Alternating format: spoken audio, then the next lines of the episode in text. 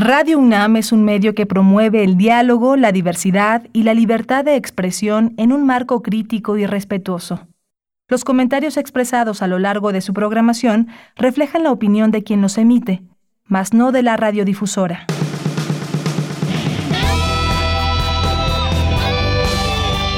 Prisma RU.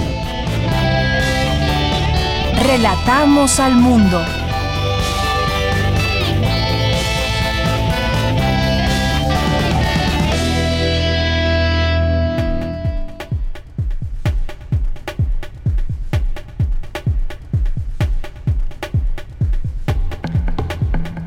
¿Qué tal? Muy buenas tardes. Gracias por estar con nosotros y acompañarnos en este día lunes 25 de mayo del año 2020.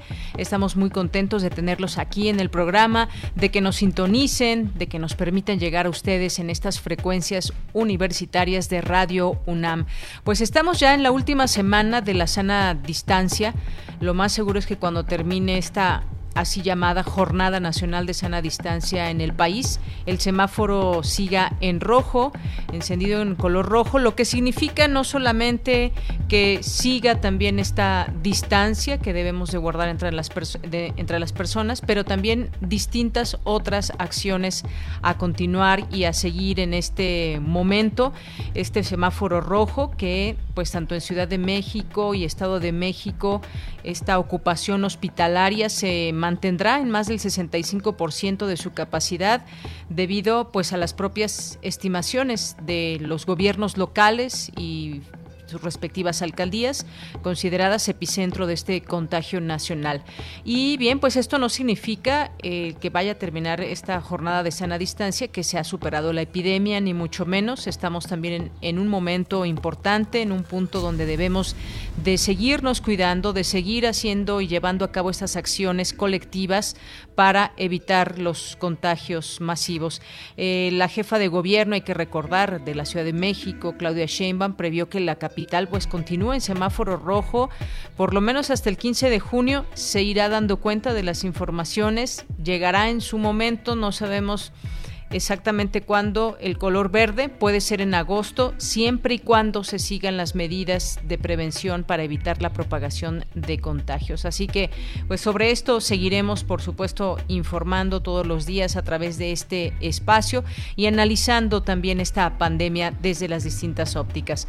Pues gracias por estar con nosotros, muy buenas tardes, yo soy Deyanira Morán y a nombre de todos mis compañeros les saludo con mucho gusto, mando un saludo allá en cabina a nuestro productor Rodrigo Aguilar, en los controles técnicos Andrés Ramírez, en la asistencia de producción a Denis Licea y a todo el equipo que forma parte de este programa, que participa en este programa. Muchas gracias por estar aquí y eh, nos escuchan en el 96.1 de FM, en el 860 de AM y también a través de www.radio.unam.mx. Bien, pues el día de hoy también estaremos ya eh, dando cuenta de las entrevistas de hoy. Quería comentar también pues esta invitación que hace la Organización Mundial de la Salud al eh, subsecretario Hugo López Gatel para ser parte del grupo del Reglamento Sanitario Internacional y que esto pues es un reconocimiento a pues a lo que ha hecho a lo largo de los años. No es la primera vez que se le hace un llamado de este tipo y que pues bueno en este momento ha jugado un papel muy importante el doctor Hugo López Gatel y pues será formará parte de este grupo de expertos es un gran privilegio es lo que lo que dijo y que tiene pues un absoluto respeto por la Organización Mundial de la Salud que como sabemos pues también ha tenido eh, bastantes críticas por parte de Estados Unidos pero que ha logrado finalmente pues eh, ser parte importante y medular en todo este asunto de la pandemia. Así que este reglamento sanitario internacional, pues es de acuerdo con la definición del gobierno mexicano un instrumento jurídico internacional de carácter vinculante para 194 países, entre ellos todos los estados miembros de la Organización Mundial de la Salud. Bien, pues y lo que vamos a tener el día de hoy les platico para que nos puedan acompañar a lo largo de estas dos horas. Vamos a platicar con el doctor Miguel Sekeli, que es doctor en economía, y con él vamos a platicar sobre la magnitud del impacto social de eh, la COVID-19 en México, las alternativas para amortiguarlo. Eh, también, como sabemos, lo dijo el propio presidente Andrés Manuel López Obrador, los cálculos es que se perderán un millón de empleos. Esto evidentemente afecta a la economía de muchos mexicanos y sus familias. Vamos a hablar de este tema, cuáles son las propuestas que se hacen también para... Eh, pues revertir un poco los efectos de este impacto social. Posteriormente platicaremos con Jonathan López Romo, que es divulgador de en la Coordinación de Humanidades, y con él vamos a platicar sobre cuando se abran las puertas, que es una campaña de la Coordinación de Humanidades, con reflexiones sobre el futuro que se avecina desde distintas ópticas y que ellos nos van a platicar sobre el tema desde estas perspectivas. Y luego también tendremos aquí a la doctora Susana López Charretón, que es investigadora del Instituto de Biotecnología de la UNAM. Hay un libro que están promoviendo, que ya tuvimos oportunidad de leer y me parece que también es muy importante que se pueda compartir, sobre todo con los niños. Es un libro que se llama Pablo se queda en casa y ella nos platicará sobre el mismo. Luego vamos a tener más adelante, ya en nuestra segunda hora, una conversación con, la doctora Rosa Beltrán Álvarez, que es escritora, directora de la Casa Universitaria del Libro, y con ella vamos a reflexionar sobre la nueva normalidad y las emociones encontradas. No se la pierdan. Hoy es lunes de cartografía RU con Otto Cázares. También tendremos a nuestra compañera Tamara Quirós en los temas culturales, en la sección de cultura. Así que esto será parte de la emisión de este día lunes 25 de mayo. Gracias por su preferencia, por su sintonía y desde aquí relatamos al mundo. Relatamos al mundo. Relatamos al mundo.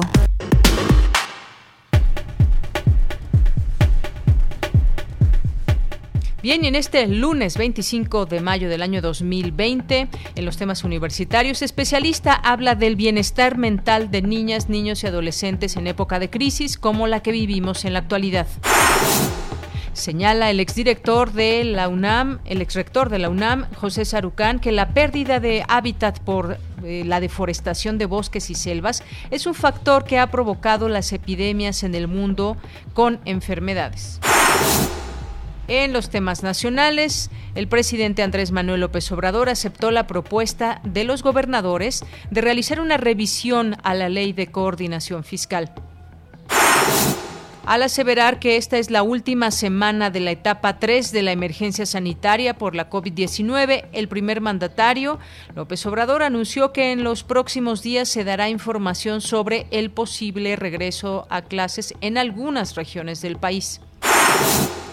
Agentes federales denunciaron que la operación de una organización delictiva de origen rumano en Quintana Roo dedicada a la clonación de tarjetas de crédito a nivel mundial tiene la protección de la Fiscalía Anticorrupción de la FGR. El Producto Interno Bruto de México podría caer 40% en términos anualizados en el segundo trimestre del año, estimó JP Morgan en un reporte a sus clientes. Un juez federal suspendió hoy por tiempo indefinido la aplicación a siete empresas de acuerdo del pasado eh, acuerdo del acuerdo del pasado 29 de abril que impide la entrada en operación de nuevas plantas de energías renovables. Tras descartar que hay quejas por aumento en las colegiaturas en escuelas privadas, el titular de la Profeco, Ricardo Sheffield, aseguró que se lograron acuerdos para quitarlas hasta 25% eh, o otorgar becas de 25% en los pagos de abril y mayo. Pues sí, es un buen punto porque cada año, cada año y respaldados en la ley, las escuelas privadas suben un porcentaje cada año, de eso nadie se salva y bueno, pues yo creo que en este momento, tiempos de, de epidemia, de emergencia, pues vamos a ver si el siguiente año quedarían igual estas colegiaturas o van a incrementar el costo. En los temas internacionales, el primer ministro japonés Shinzo Abe anunció este lunes el levantamiento del estado de emergencia por la epidemia de COVID-19 en las últimas regiones del archipiélago en que seguía vigente, incluida Tokio, pero insistiendo en mantener la cautela. El jefe de seguridad de Hong Kong apoyó hoy el plan de China de imponer una ley de seguridad en este territorio semiautónomo y aseguró que servirá para luchar contra el terrorismo y las reivindicaciones de independencia.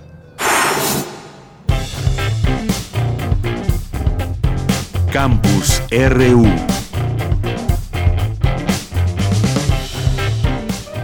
Bien, y damos la bienvenida a este espacio para iniciar nuestro espacio universitario que también está observando lo que sucede en México y el mundo con respecto a esta pandemia. Así que te saludo con mucho gusto en este lunes a mi compañera Virginia Sánchez. Vicky, ¿cómo estás? Muy buenas tardes. Hola, ¿qué tal, Deya? Muy buenas tardes. Te saludo también con mucho gusto a ti y al auditorio de Prisma RU.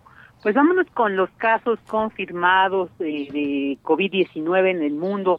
5 millones 439 mil 559 son los que se han confirmado hasta el momento y 345 mil 589 las defunciones.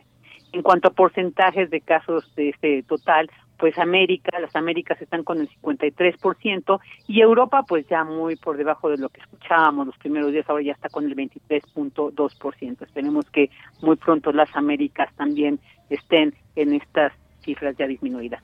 En el ámbito nacional ya son 68.620 los casos confirmados y 7.394 las defunciones. Hay 595 además de estas eh, como sospechosas que están pendientes las muestras del laboratorio para confirmar si han sido por COVID-19 o no. Y bueno, tal como lo detalló el titular de epidemiología, José Luis Adomía, pues estamos a una semana de que termine la jornada nacional de sana distancia, lo cual implica que las acciones de confinamiento y suspensión de actividades pues ya no serán nacionales y pues ya serán más eh, locales. Esta semana también se estará difundiendo la nueva intervención que empezará el primero de junio y pues ya, eh, ahorita como decía, van a ser más locales según cómo se esté moviendo la pandemia. Y bueno, pues hace unos momentos la jefa de gobierno capitalino Claudia Sheinbaum reconoció la admirable responsabilidad cívica y solidaridad de las y los habitantes de la Ciudad de México que dijo se ha constatado nuevamente durante la pandemia del COVID-19, por lo que destacó la importancia de incorporarse a la nueva normalidad con sustento en la igualdad de derechos y en la innovación. Escuchemos.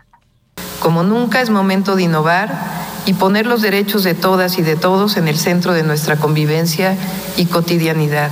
El derecho a educarnos, trabajar, recibir un ingreso digno, el derecho a la salud, disfrutar de la naturaleza y el medio ambiente, sabernos seguras y seguros y tener mecanismos de exigibilidad frente a las autoridades. Regresaremos más fuertes pero distintos. Lo vivido en estos meses nos marcará cuando volvamos a nuestras actividades poco a poco, pero será bajo una nueva normalidad. En la Ciudad de México trabajaremos para que esté sustentada en la igualdad de derechos y en la innovación. Hoy seguimos en semáforo rojo pero nos preparamos hacia el plan gradual equilibrando derechos, en especial el derecho a la salud y el derecho al bienestar. Y bueno, ya también señaló que debido a las repercusiones económicas que ha generado esta pandemia en todo el mundo y pues por ende también en nuestro país, pues esto lleva a fortalecer las prioridades de la ciudad y a disminuir más el costo del gobierno a la sociedad. En ese sentido, anunció una serie de ajustes generales al presupuesto de la Ciudad de México y programas prioritarios en el Escuchemos. Por ello, hemos tomado la decisión de reducir en al menos 50% el gasto corriente que no afecte los servicios públicos sin contemplar ningún despido ni afectaciones al salario de las y los trabajadores de base y de estabilidad laboral. Los programas de la ciudad que se establecen como prioridad son los siguientes. Uno, derecho a la salud. Dos, Instituto de Educación Superior Rosario Castellanos. Tres, Universidad de la Salud. Cuatro, fortalecimiento del IEMS, del Instituto de Educación Media Superior. Cinco, el programa Mejor Escuela, la escuela es de todos. Seis, el programa Mi Beca para empezar y el apoyo a útiles y uniformes escolares. Siete, alimentos calientes en preescolar y primarias públicas. 8. 300 pilares. Y bueno, a estos ocho se suman otros 26, en general son 36 los programas prioritarios que establecen este anuncio. Y bueno, están estos eh, otros 28 enfocados al deporte comunitario, a la Ciudad de México capital cultural, sobre todo a la cultura comunitaria, al programa Tequio Barrio, a los programas de erradicación de violencias en las mujeres, programas sobre la reconstrucción, programas de vivienda, de movilidad, de empleo a las micro y pequeñas empresas, programas ecológicos, ambientales, de seguridad y tecnológicos. Así que hizo un llamado, dijo, el futuro de las ciudades de todas y todos, así que pues hizo un llamado a mantener la disciplina para que pronto se salga adelante. De ella, este es mi reporte de este día. Muy bien, Vicky, pues muchísimas gracias por todos estos datos que seguimos aquí puntualmente y que nos dan ese panorama de cómo está esta situación en México y el mundo. Muchas gracias, Vicky. Buenas tardes. Gracias a ti, un abrazo. Buenas tardes. Igualmente, un abrazo para mi compañera Vicky. Y nos vamos ahora con Dulce García. Académica China explica a la comunidad universitaria por qué el nuevo coronavirus requiere un trato minucioso y serio y que qué hizo su país para atacarlo. Cuéntanos, Dulce García, muy buenas tardes, bienvenida. Así es, Deyanira, muy buenas tardes a ti al auditorio.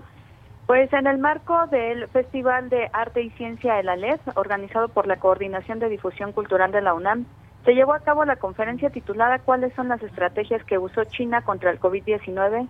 en donde la doctora Wu Hongjin, jefa de asesores de presidencia del Instituto de Estudios Latinoamericanos del Instituto Chino de Relaciones Internacionales Contemporáneas, dijo que este ha sido un incidente sanitario, el incidente sanitario más inesperado en China desde la fundación de la República Popular de China en 1949 y explicó de Yanira por qué este virus resultó así. Vamos a escucharlo. That means nobody expected the diplomatic at the end of the December of the last year.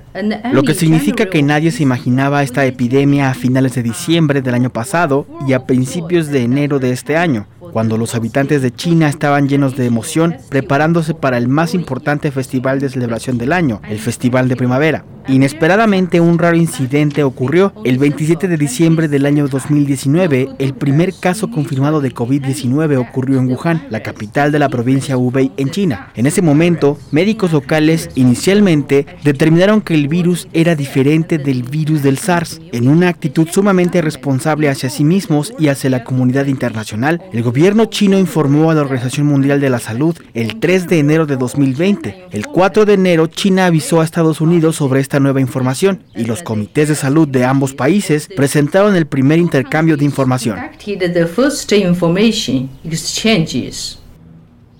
Y bueno, Deyanira, Wu Hongjin dijo que este virus tiene el calificativo de rápido porque desde finales del año pasado hasta el 20 de enero de este año, en poco más de 20 días, la epidemia de COVID-19 se propagó con mucha rapidez, ya que el número de personas infectadas por este virus en Wuhan se incrementó drásticamente, así como el número de muertes. Vamos a escuchar nuevamente a la académica.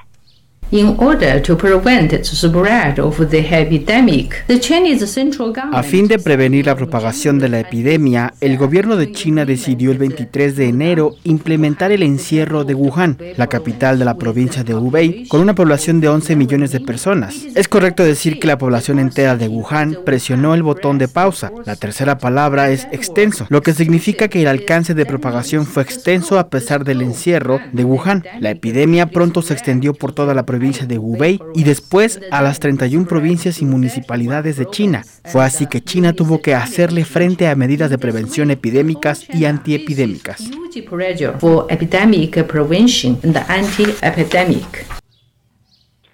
Deyanira, la académica, explicó también que el COVID-19 es un virus difícil de tratar porque es diferente al SARS, al ébola y al VIH, que son también coronavirus dijo que este nuevo tipo de coronavirus tiene un origen desconocido y que su transmisión sigue en investigación porque sus componentes cambian constantemente durante la propagación. De ahí que se le llame también virus esquivo. Este es el reporte de Yanira. Bien, Dulce, pues muchísimas gracias por estos eh, datos y también compartir esas experiencias de otros países es interesante para, pues más allá de hacer comparativos entre los países, entender también cómo, y sobre todo en este caso de China, cómo se manejó esa emergencia y todavía pues ahí eh, algunas de las dudas de cómo es que este virus llegó a la humanidad. Muchas gracias, Dulce. Gracias a ti, Deyanira. Muy buenas tardes. Muy buenas tardes. Continuamos. Porque tu opinión es importante, síguenos en nuestras redes sociales, en Facebook como Prisma RU y en Twitter como arroba PrismaRU. Muy bien, continuamos y es la una de la tarde con 22 minutos. Quiero dar la bienvenida a este espacio al doctor Miguel Seque Pardo, que es doctor en Economía para el Desarrollo de la Universidad de Oxford en Inglaterra y director del Centro de Estudios Educativos y Sociales. ¿Qué tal, doctor? Bienvenido a este espacio de Prisma RU de Radio UNAM. ¿Qué tal? Muy buenas tardes. Un gusto estar con ustedes. Un saludo. Pues, eh, doctor, quisiéramos platicar con usted eh, hace unas horas, el día de ayer, conocimos lo que dijo el presidente de que se perderían hasta un millón de empleos y pues la economía, como en el mundo, eh, pues México también la está resintiendo. Han, hemos tenido un escenario terrible y las previsiones también pues son delicadas. En este sentido, me gustaría que nos platique sobre pues cuál es la magnitud del impacto social, cómo se va midiendo, porque también se habla de esta pobreza que se está generando debido a esta pandemia y qué alternativas existirían para amortiguarlo. Sí, cómo no. Eh, de hecho, yo, yo diría que el impacto, eh, hablando primero de, de lo que puede suceder o de lo que ya está sucediendo más bien con la contracción económica que está asociada a todo el tema del confinamiento y, que se ha dado en el mundo, eh, yo diría que hay dos, dos temas muy preocupantes. Uno es que las personas más vulnerables, las de menor ingreso, digamos las personas que están en situación de pobreza, de acuerdo a las definiciones de Coneval, esas personas que están en situación muy vulnerable muy probablemente van a ver su nivel de vida todavía más golpeado, porque eh, hay muchos ejemplos, pero, pero quisiera poner uno que me llamó mucho la atención hace poco, que leí en los diarios, que los un grupo de taxistas bloqueó aquí en la Ciudad de México eh, Calzada de Tlalpan y pues exigiendo algunos apoyos y, y, bueno, en una situación bastante desesperada. Y me llamó mucho la atención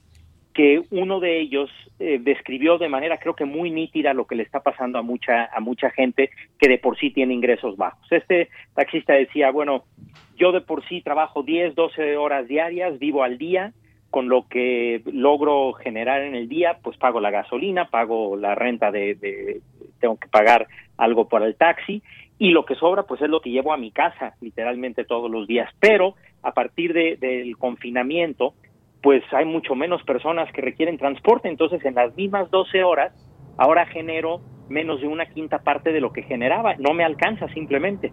Entonces, ese tipo de personas que vive ya en una situación de día a día, lamentablemente ahí va a haber, está habiendo ya un impacto muy, muy considerable. Y por otro lado, las personas que tal vez tenían un empleo más estable o un nivel de ingresos un poco mayor, ahí se está previendo que alrededor de 12 millones de ellos, de personas que están por arriba de lo mínimo necesario, 12 millones de personas puedan caer en la pobreza a raíz de este tema de la contracción económica y que bueno, el ejemplo del taxista tal vez también aplica a otros, pero son ya personas que están más allá de un ingreso de, de supervivencia de todos los días. Ahí puede estar habiendo un impacto muy considerable, sobre todo a través de la pérdida de empleos y también porque muchas empresas lo que están haciendo es, para no recortar empleos, están reduciendo los salarios de manera muy significativa. Entonces, si alguien nuevamente vive, pues tal vez no de día a día, pero sí eh, semana a semana, esto sí realmente es un golpe muy fuerte a la economía del hogar. Y eh, una, un factor que, que ha generado preocupación es que la mayoría de los gobiernos del mundo, pero incluso si nos restringimos solo a América Latina, eh, están totalmente enfocados en crear instrumentos de apoyo a la población para que este impacto sea lo menor posible, o sea, e-, elementos para amortiguar el impacto. por llamarlo de alguna manera. Y hay una gran variedad de instrumentos que se están utilizando, que, que podemos comentar, pero sí preocupa que en el caso de México es el país en donde menos opciones está dando el gobierno para apoyar a las personas que están en situación más vulnerable y es no, no necesariamente con las cosas que ya se venían haciendo, que esas siguen, sino con cosas nuevas, instrumentos nuevos. Entonces, por ejemplo, en América Latina se ve una variedad desde seguros de desempleo, apoyo a las familias que tienen algún programa social y se les se les da una mayor cantidad.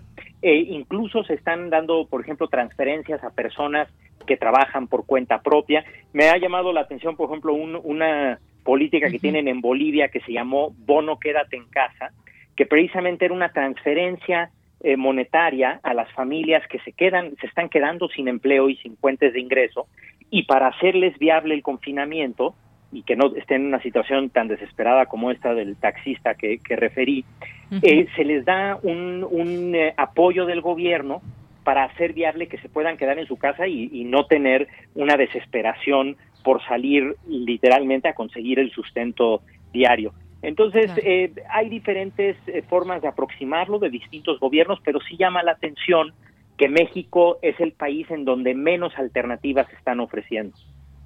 Eh, doctor, justamente sobre esto, qué bueno que lo menciona, quisiera yo preguntarle, porque lo que dice el presidente en este, en este mensaje es que ya se tiene un plan para la recuperación y habló de la creación de nuevos empleos, eh, incluso dijo la cantidad, dos millones de empleos, a través de la entrega de programas sociales, la construcción de proyectos prioritarios, así como con la contratación de nuevos elementos, por ejemplo, en la Guardia Nacional o médicos para el sector salud. Ahí va una, una buena parte. La pregunta es si estos empleos se pueden eh, recuperar, los que ya están perdidos, y si se pueden eh, recuperar, digamos, a través de estas opciones que, que da el gobierno federal, en qué tiempo y también plantearnos qué tipo de empleo, porque mucha gente, usted mencionaba el caso, por ejemplo, de estos eh, taxistas, hay muchos otros casos que ya no, eh, ya perdieron su empleo o por lo menos su salario y me pongo a pensar todas las personas que se dedican al ramo de, la eh, de los restaurantes, por ejemplo, a los guías de turista, por ejemplo, también, a muchas otras personas que simplemente pues no, no hay el trabajo cotidiano en algún casos de plano no lo hay. Ahorita no tenemos, por ejemplo, turismo y justamente no ha habido esos apoyos, pero no sabemos exactamente si realmente hay un plan o se retrasan los apoyos porque se habla mucho del, seguro de desempleo, pero pues simplemente no llega. Exacto, y aquí, aquí lo, lo que estamos viendo en, en, muchos países de América Latina es que más bien están actuando como, por decirlo de alguna manera, en dos pistas. Una pista es la de mediano y largo plazo, en donde podrían caber los proyectos de inversión, etcétera, de, infraestructura, que esos, efectivamente, como eh, lo acaba de mencionar, esos pues tardan tiempo en derramar recursos hasta las personas que más lo están necesitando. Pero la otra vía que tienen eh, son, por ejemplo, estos programas como los apoyos directos a las familias, en donde eh, es una vía mucho más rápida y que en lo que entran en acción otras, otros elementos que van a tardar varios meses más, sí están proveyendo de elementos para amortiguar la crisis literalmente en el día a día ahora, ¿no? Y ahí es donde me parece interesante que puede haber una discusión eh, que ojalá y se tomara en cuenta sobre qué cosas se pueden hacer más allá para los casos que, que como estos del taxista o el trabajador del turismo, el mesero, tenemos una gran cantidad de población que trabaja en empleos eh, que requieren eh, literalmente de ingreso diario por su volumen, eh, requieren de un ingreso pagado prácticamente todos los días o a la semana para poder sobrevivir. Y aquí lo que sí creo que es, es un elemento importante a poner sobre la mesa es que cuando uno cuantifica los recursos que se necesitarían, por ejemplo, para un seguro de desempleo, para este tipo de apoyos a las personas que trabajan por cuenta propia o incluso por los programas sociales, Estamos hablando de un monto de recursos bastante modesto, incluso un monto de recursos que un país como México sin ningún problema podría afrontar, pero que parece que no han estado todavía en el radar del gobierno para poder inyectar estos recursos de amortiguamiento a la economía que además tendrían un efecto multiplicador porque si la persona que trabaja como mesero tuviera eh, alguna oportunidad o, por lo menos una situación menos precaria, pues tal, vez se podría transportar en el taxi, que a su vez luego va al supermercado a comprar o a la, al puesto del mercado a comprar fruta. O sea, esto se empieza a tener un efecto multiplicador, pero se tiene que hacer a gran escala y se le tiene que llegar a, muchos sectores de la población eh, simultáneamente. Entonces, el, el actuar sobre estas dos pistas, que es en el corto plano, plazo acciones muy bien dirigidas eh, para llegar a muchos sectores de la población con recursos de apoyo hoy y paralelamente ir construyendo el mediano plazo es lo que podría parecer como una combinación más adecuada para poder salir de este efecto secundario que ha tenido la pandemia, que es el impacto económico. Así es, doctor. Y sobre todo también quizás, eh, porque lo vemos desde el ámbito federal, qué pasa en cada uno de los estados, debe haber quizás también una, una coordinación, pero también eh, más allá de estos trabajos que hemos mencionado y de cómo se podría hacer más grande el número de pobres, también qué pasa en una clase media que se ha visto afectada, gente que tiene pequeños o medianos negocios y que pues no han tenido ningún tipo de ganancia durante este tiempo optarán por la recuperación, quizás algunos ya no puedan recuperar si tendrán que mirar hacia otro lado. También se está haciendo, digamos, un, un problema de ese lado, se ve eh, igual de claro que con la clase baja. Definitivamente, y yo creo que ahí sí ha habido un, un problema en el diseño también de los pocos mecanismos de respuesta que se han puesto a, a considerar a, eh, a disposición de la población no han sido idóneos, porque, por ejemplo, tomemos el caso de un restaurante. Muchos restaurantes en México no son dueños del local en donde en donde están dando sus servicios. Y llega un momento en que pues si no pueden pagar la renta porque está cerrado, ese restaurante literalmente tiene que darse de baja, de quiebra, o sea, no no puede, no es nada más bajar la cortina y esperar unos meses y abrirla cuando esto se reanude porque tienen que pagar esos costos fijos como la renta.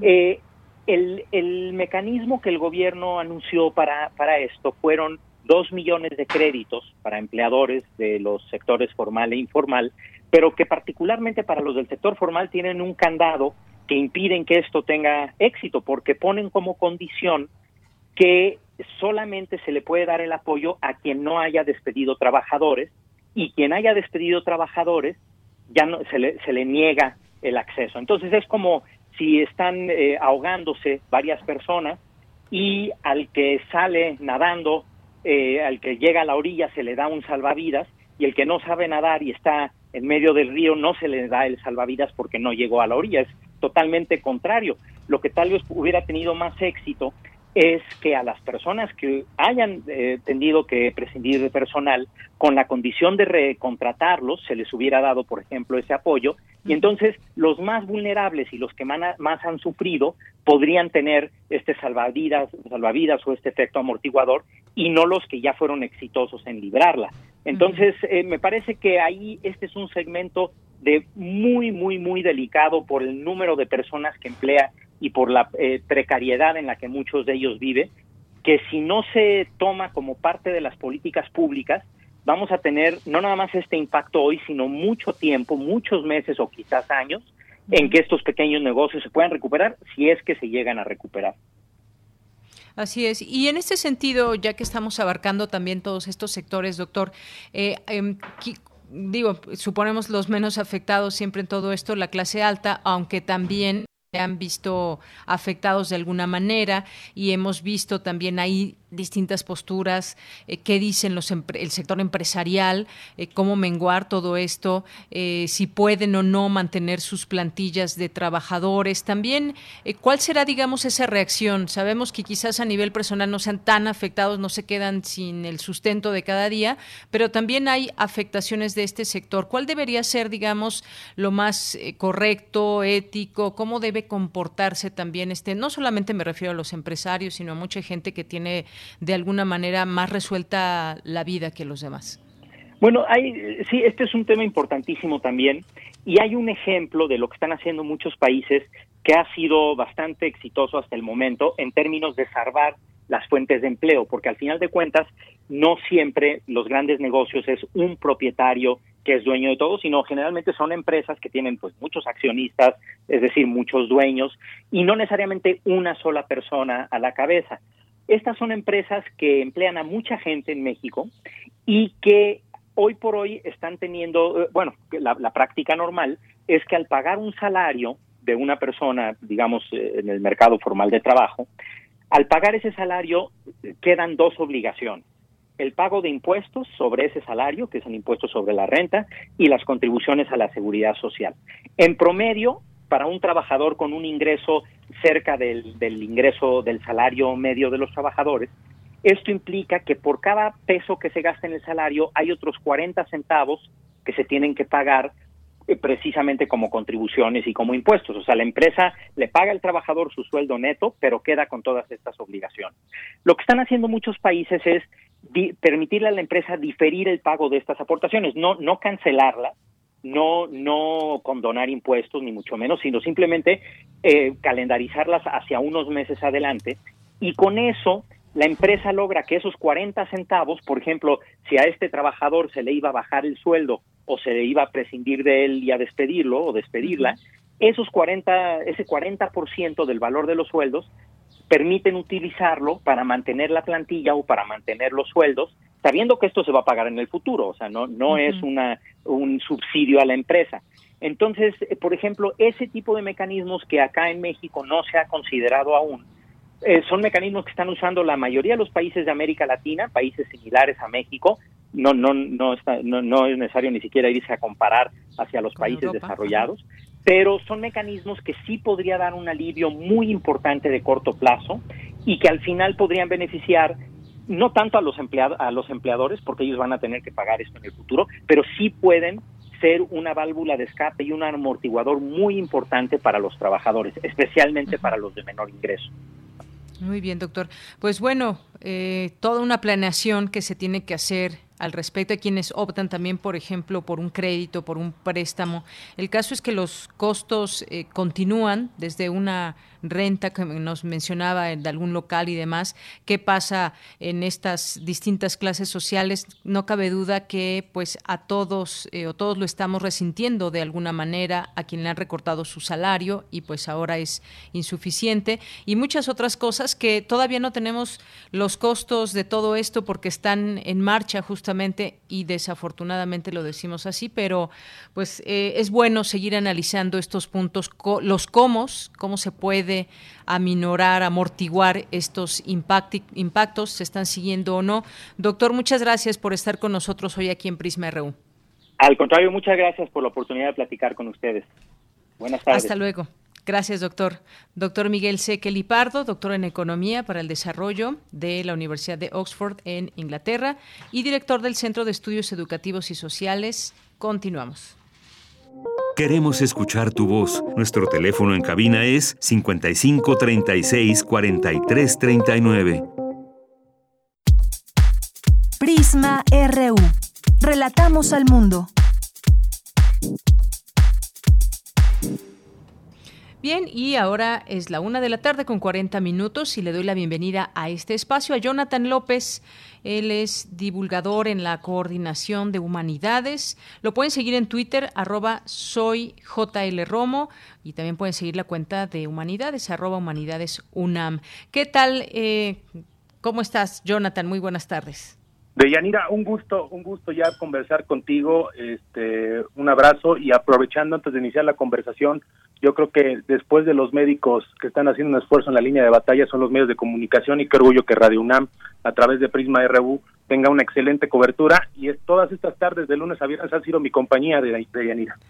Pues qué bueno, Jonathan, muchas gracias, muchas gracias y estamos ya a punto de cumplir cuatro años, lo cual también me da mucho gusto.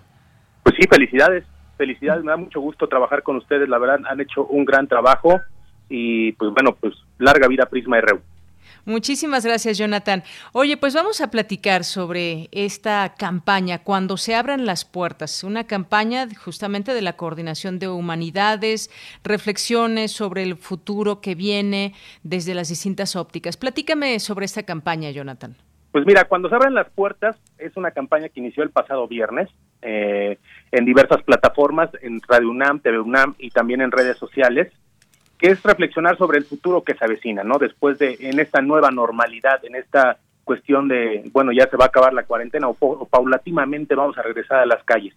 Y, son opiniones que son fundamentalmente para construir nuevas tesis en, en, nuestra nueva vida social, ¿no? A través de diversos investigadores de la coordina bueno, que pertenecen al subsistema de humanidades y también alumnos y alumnas de, de, colegios de ciencias y humanidades, Escuela Nacional Preparatoria y diversas eh, de la oferta educativa de la UNAM. Eh, semanalmente se van a estar actualizando, van a ser una serie de cuatro personajes opinando sobre, sobre esta idea de cuando se abran las puertas.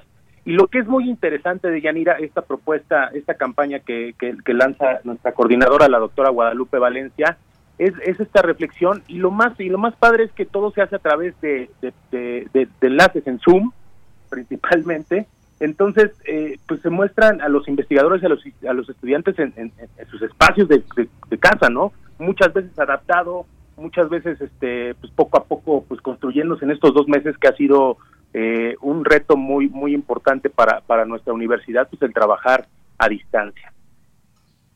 Exactamente, eso es muy importante y, lo que decías, eh, estas formas, nuevas formas eh, o construir nuevas tesis. Y yo creo que estamos en un momento, Jonathan, eh, de reinventarnos también nosotros mismos, esas formas de regreso a una nueva normalidad, de saber qué nos está pasando, cómo estamos viviendo todo esto. Y me parece que desde las humanidades es un buen momento de reflexionar con todos ustedes y esas ópticas que dices, porque cada quien, cada quien tiene eh, pues su forma, su propia forma de padecer esto que se está viviendo, pero también sus formas de salir adelante, sus formas de resiliencia, sus formas de decir, pues nos tocó este momento, pero la vida tiene que seguir y aún afectados muchas personas en muchos sentidos, quizás incluso eh, pues mentalmente, pero también muchos económicamente, es decir, cada realidad es distinta. Exactamente, exactamente. Y fíjate que, que, lo que tratamos de proyectar es la visión académica y también la visión de estudiantes. Este, entrevistamos una alumna del Colegio de Ciencias y Humanidades de, del plantel sur, y, pues por ejemplo, pues bueno, ella dice pues el calendario escolar, pero que ella también se ha dado cuenta que pues ahora sí es en serio el compromiso que debemos de tener con el medio ambiente. Tenemos este opiniones muy muy poéticas de que se agradecen del doctor Vicente Quirarte en esta primera entrega. Eh, donde, donde habla sobre la responsabilidad que tenemos nosotros como, como parte de la comunidad universitaria a, a regresar con creces este todo todo todo o sea digamos podríamos decir con el compromiso. Este, yo creo que renovar el compromiso con, con la sociedad en general. También tenemos al doctor Pedro Estepanenko del Instituto de Investigaciones Filosóficas que reflexiona sobre la triste nota de cómo va a ser controlada nuestras relaciones personales, ¿no? Nosotros que como, como cultura somos muy apapachadores, muy abrazadores, mucho del contacto, este, cómo va a ser controlado en, en, este, en esta nueva realidad.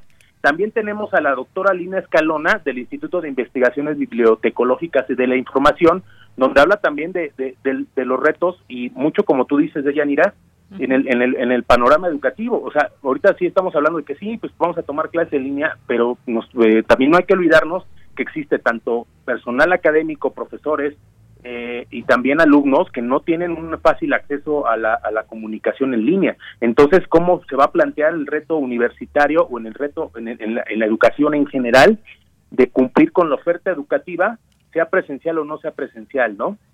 Así es. Y creo que en todo esto es importante también escucharnos, porque esta visión de los académicos, de los estudiantes, es importante porque también seguramente de alguna manera eh, compartir nos, nos identifica en todo esto. Y además, yo creo que se ha entrado también de alguna manera en una reflexión, eh, quizás muy profunda para algunos, no tanto para algunos otros, pero pensar en renovar nuestro compromiso con el mundo de aquí en adelante, hasta incluso lo que decías, la cercanía eh, que es parte de nuestra vida cotidiana para los mexicanos o para mucha gente en el mundo, pues hasta eso, ¿cómo nos va a afectar el no tener ese contacto de quizás un saludo, un abrazo con quien normalmente lo hacemos. Son muchas, muchas reflexiones. Jonathan, cuéntame, ya me decías un poco en qué plataformas eh, se puede escuchar todo esto que está sucediendo, pero eh, a través de su página hay un lugar en específico donde podemos acceder a estos contenidos.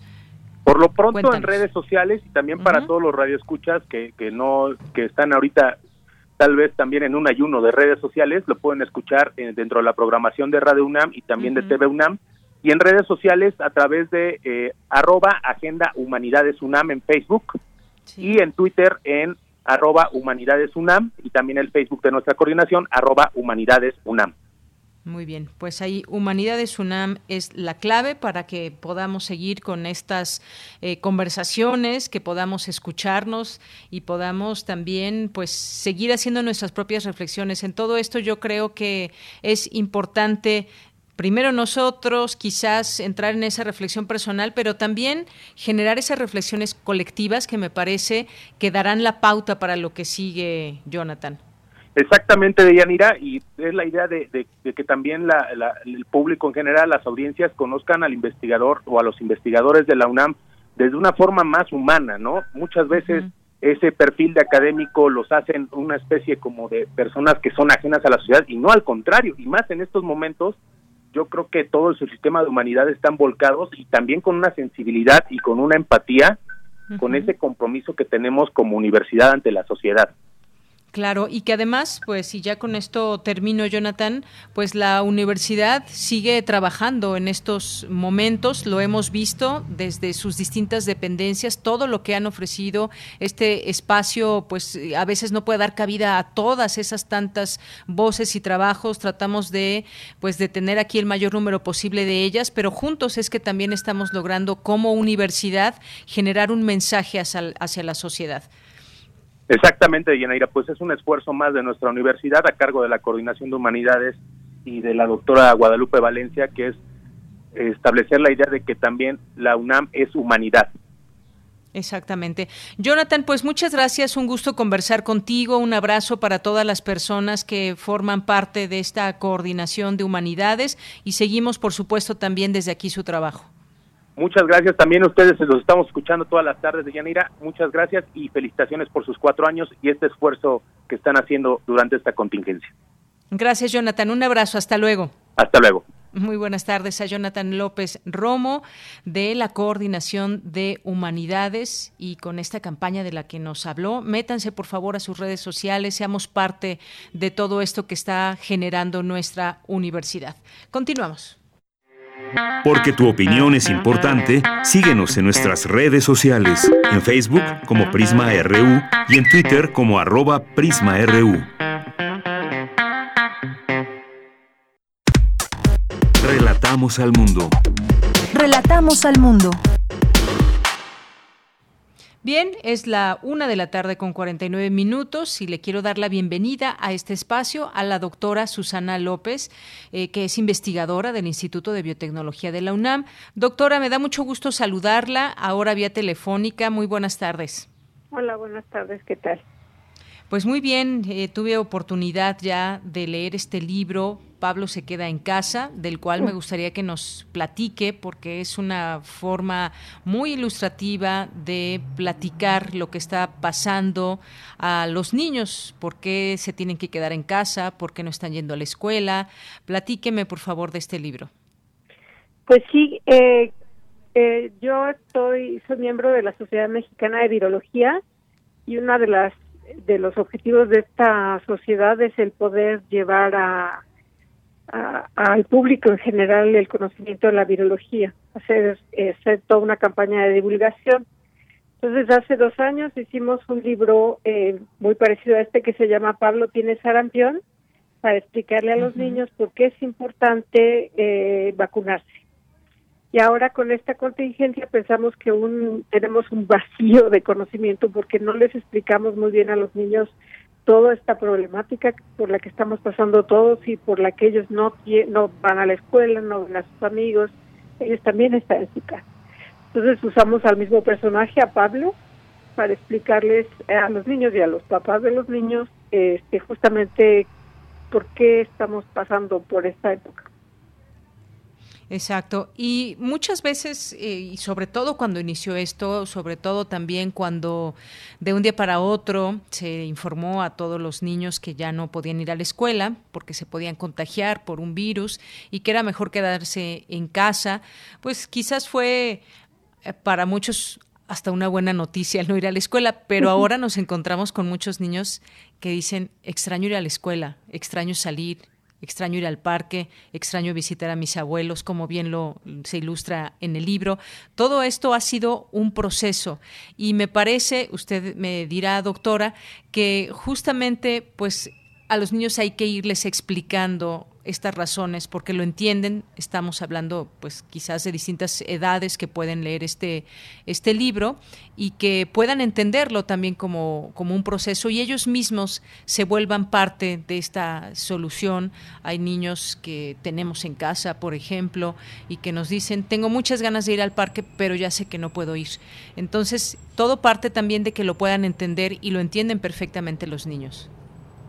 Sí, esa es la idea, un poco que ellos se den cuenta por lo que estamos pasando y porque es muy importante que también ellos colaboren.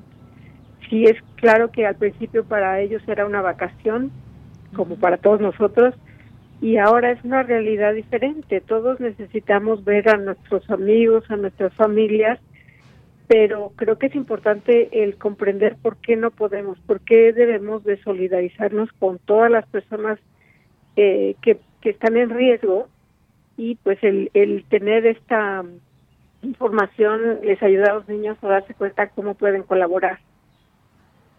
Exactamente, esa es una palabra importante, cómo colaborar. Eh, colaborar desde primero, eh, comprender el problema y después, pues mm, digamos que asimilarlo. Les ha costado trabajo, me consta, soy parte de, de las mamás que explican eh, una buena parte eh, pues sobre este tema que está, está pasando y las actividades que cambian en casa también, porque se han tenido que acostumbrar a una nueva realidad también los niños y han tenido que ser parte también eh, pues de de estar en sus clases ahora virtuales y que a veces se quedan con dudas y que a veces eh, también se preocupan qué va a pasar con el año. Me preguntaba hace unos momentos mi hija, entonces ya no voy a regresar a quinto año, voy a regresar hasta hasta sexto, ya perdimos el año, eh, no perdimos el año, eh, en fin, hay muchas cosas a las que nos estamos habituando entre todos. En una misma casa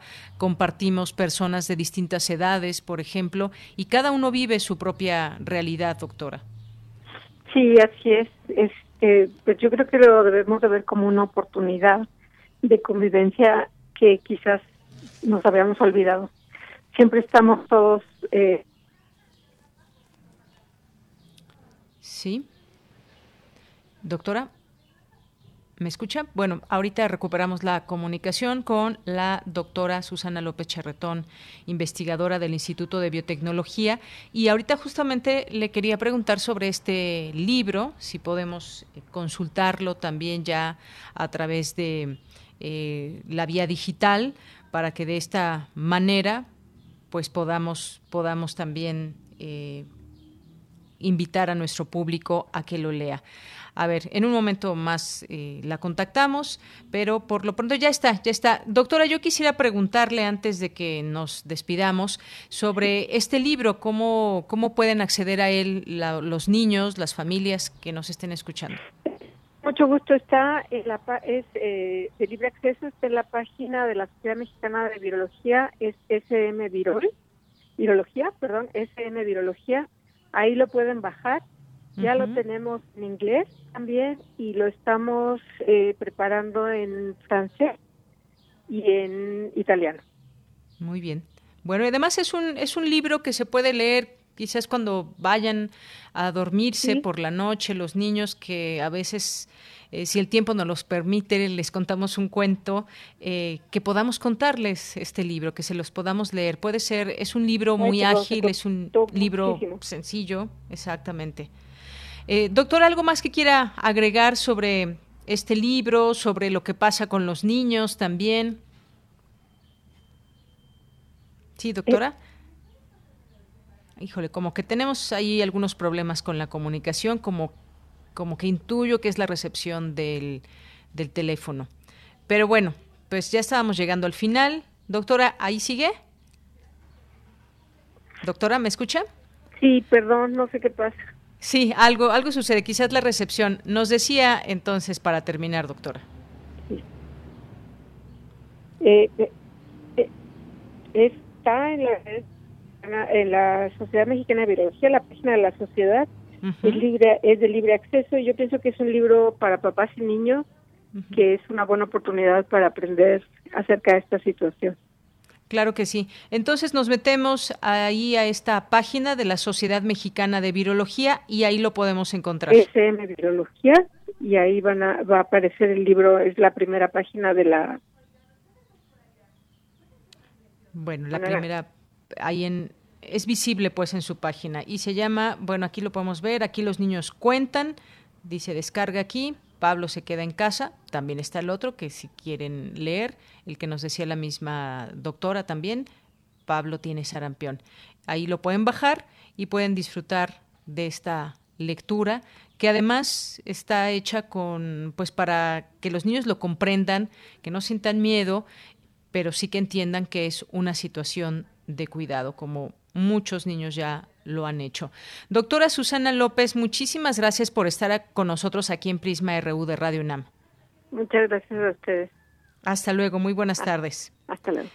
Bien, pues Pablo se queda en casa es el libro que les recomendamos que pueden bajar de la Sociedad Mexicana de Virología, se meten a la página y ahí pueden encontrar este libro y sin duda pues eh, un, un, sector también muy importante en todo esto han sido los niños, a quienes dependiendo la edad les ha costado un poco más o menos trabajo el entender por qué se tienen que quedar en casa y por qué de pronto cambió la vida.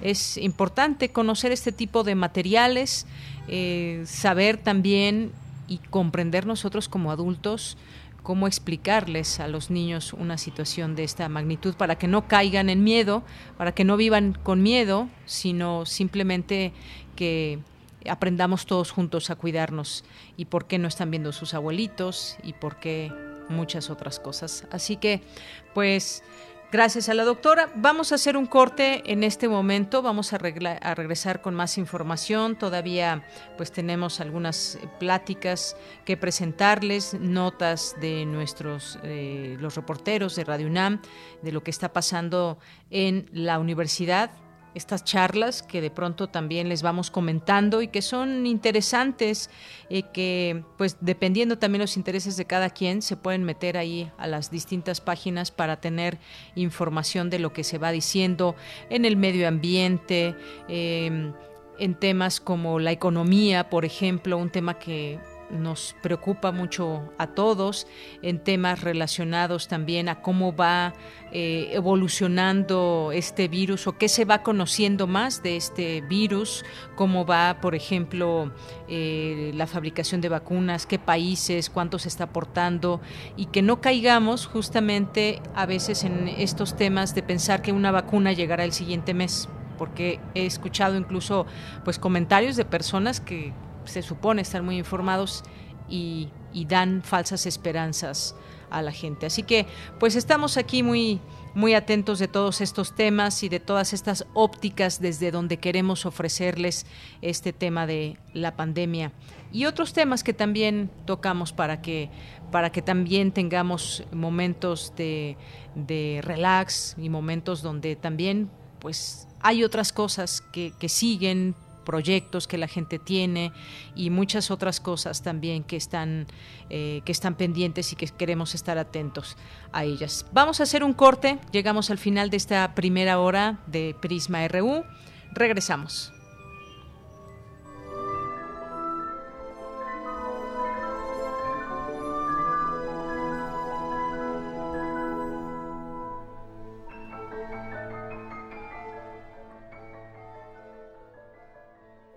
Queremos escuchar tu voz. Nuestro teléfono en cabina es 55 36 43 39.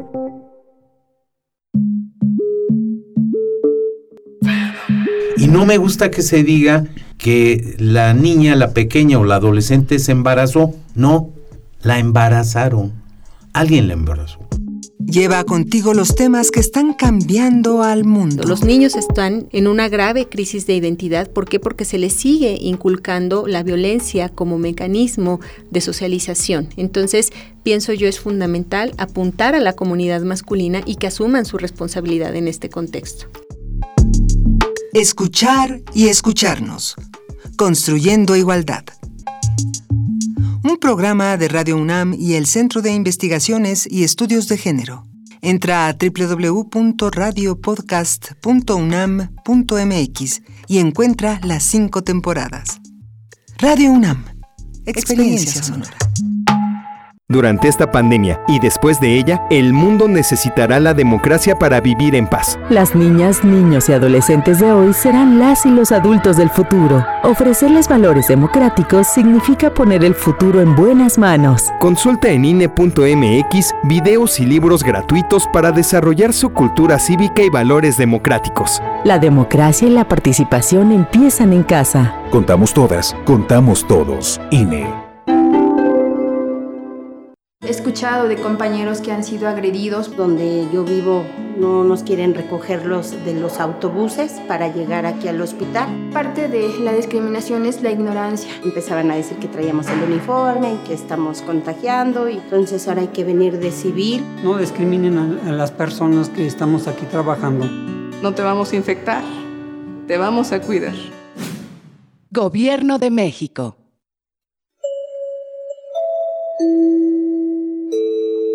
Informamos a nuestra apreciable audiencia que debido a la contingencia sanitaria y de acuerdo con las recomendaciones de la Secretaría de Salud, quedan suspendidas todas las actividades culturales en la sala Julián Carrillo hasta nuevo aviso, así como los talleres y cualquier otra actividad presencial. Estamos tomando todas las precauciones necesarias para garantizar la seguridad. Te sugerimos seguir las recomendaciones de salubridad pertinentes y salir lo menos posible de casa. Gracias por su atención. Radio UNAM, Experiencia Sonora. Prisma RU. Aquí iría el promocional de Prisma RU en su cuarto aniversario, pero estamos trabajando para nuestra emisión 1012 y el invitado eres tú. Tú, tú, tú. Viernes 29 de mayo, 13 horas. Viernes 29 de mayo, 13 horas. Prisma RU. Relatamos al Prisma RU. Relatamos al mundo.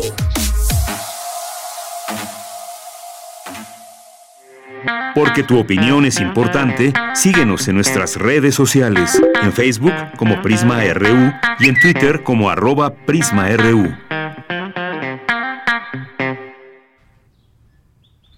Bien, continuamos, estamos de regreso aquí en Prisma RU. Bueno, pues el viernes, como ya escucharon, tendremos una transmisión especial con algunos invitados, eh, colaboradores y pues ojalá que nos acompañen nos acompañen en esta transmisión. Eh, en otros momentos, pues habíamos festejado con todos ustedes, nos gusta saludarlos, nos gusta invitarlos, por lo general lo, lo hemos hecho ahí en la sala Julián Carrillo. Y pues invitamos hasta un grupo en vivo y demás, pero por razones obvias, en esta ocasión el festejo será diferente y será vía remota. Y pues gracias a todos ustedes que han seguido este programa, a los nuevos radioescuchas, a los que están desde nuestros inicios, que son varios y nos lo han hecho saber a través de sus mensajes. De verdad, muchas gracias porque este programa justamente es para todos ustedes como público que eh, pues busca una sintonía agradable o que busca información universitaria. Eh, aquí pues estamos eh, todos los días dando voz a esas personas que hacen reflexiones sobre lo que pasa en nuestro entorno y desde estas distintas ópticas. Siempre es enriquecedor escuchar a los académicos, a los investigadores y especialistas en sus distintas áreas. Hay una, un abanico enorme desde nuestra universidad con todas estas posibilidades de informar.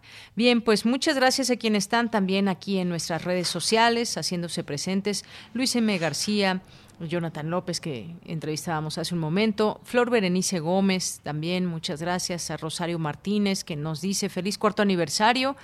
No cualquiera lo puede hacer encerrado, sí, ¿verdad? Hemos aquí adaptado este prisma RU a la distancia. Muchas gracias, eh, Rosario.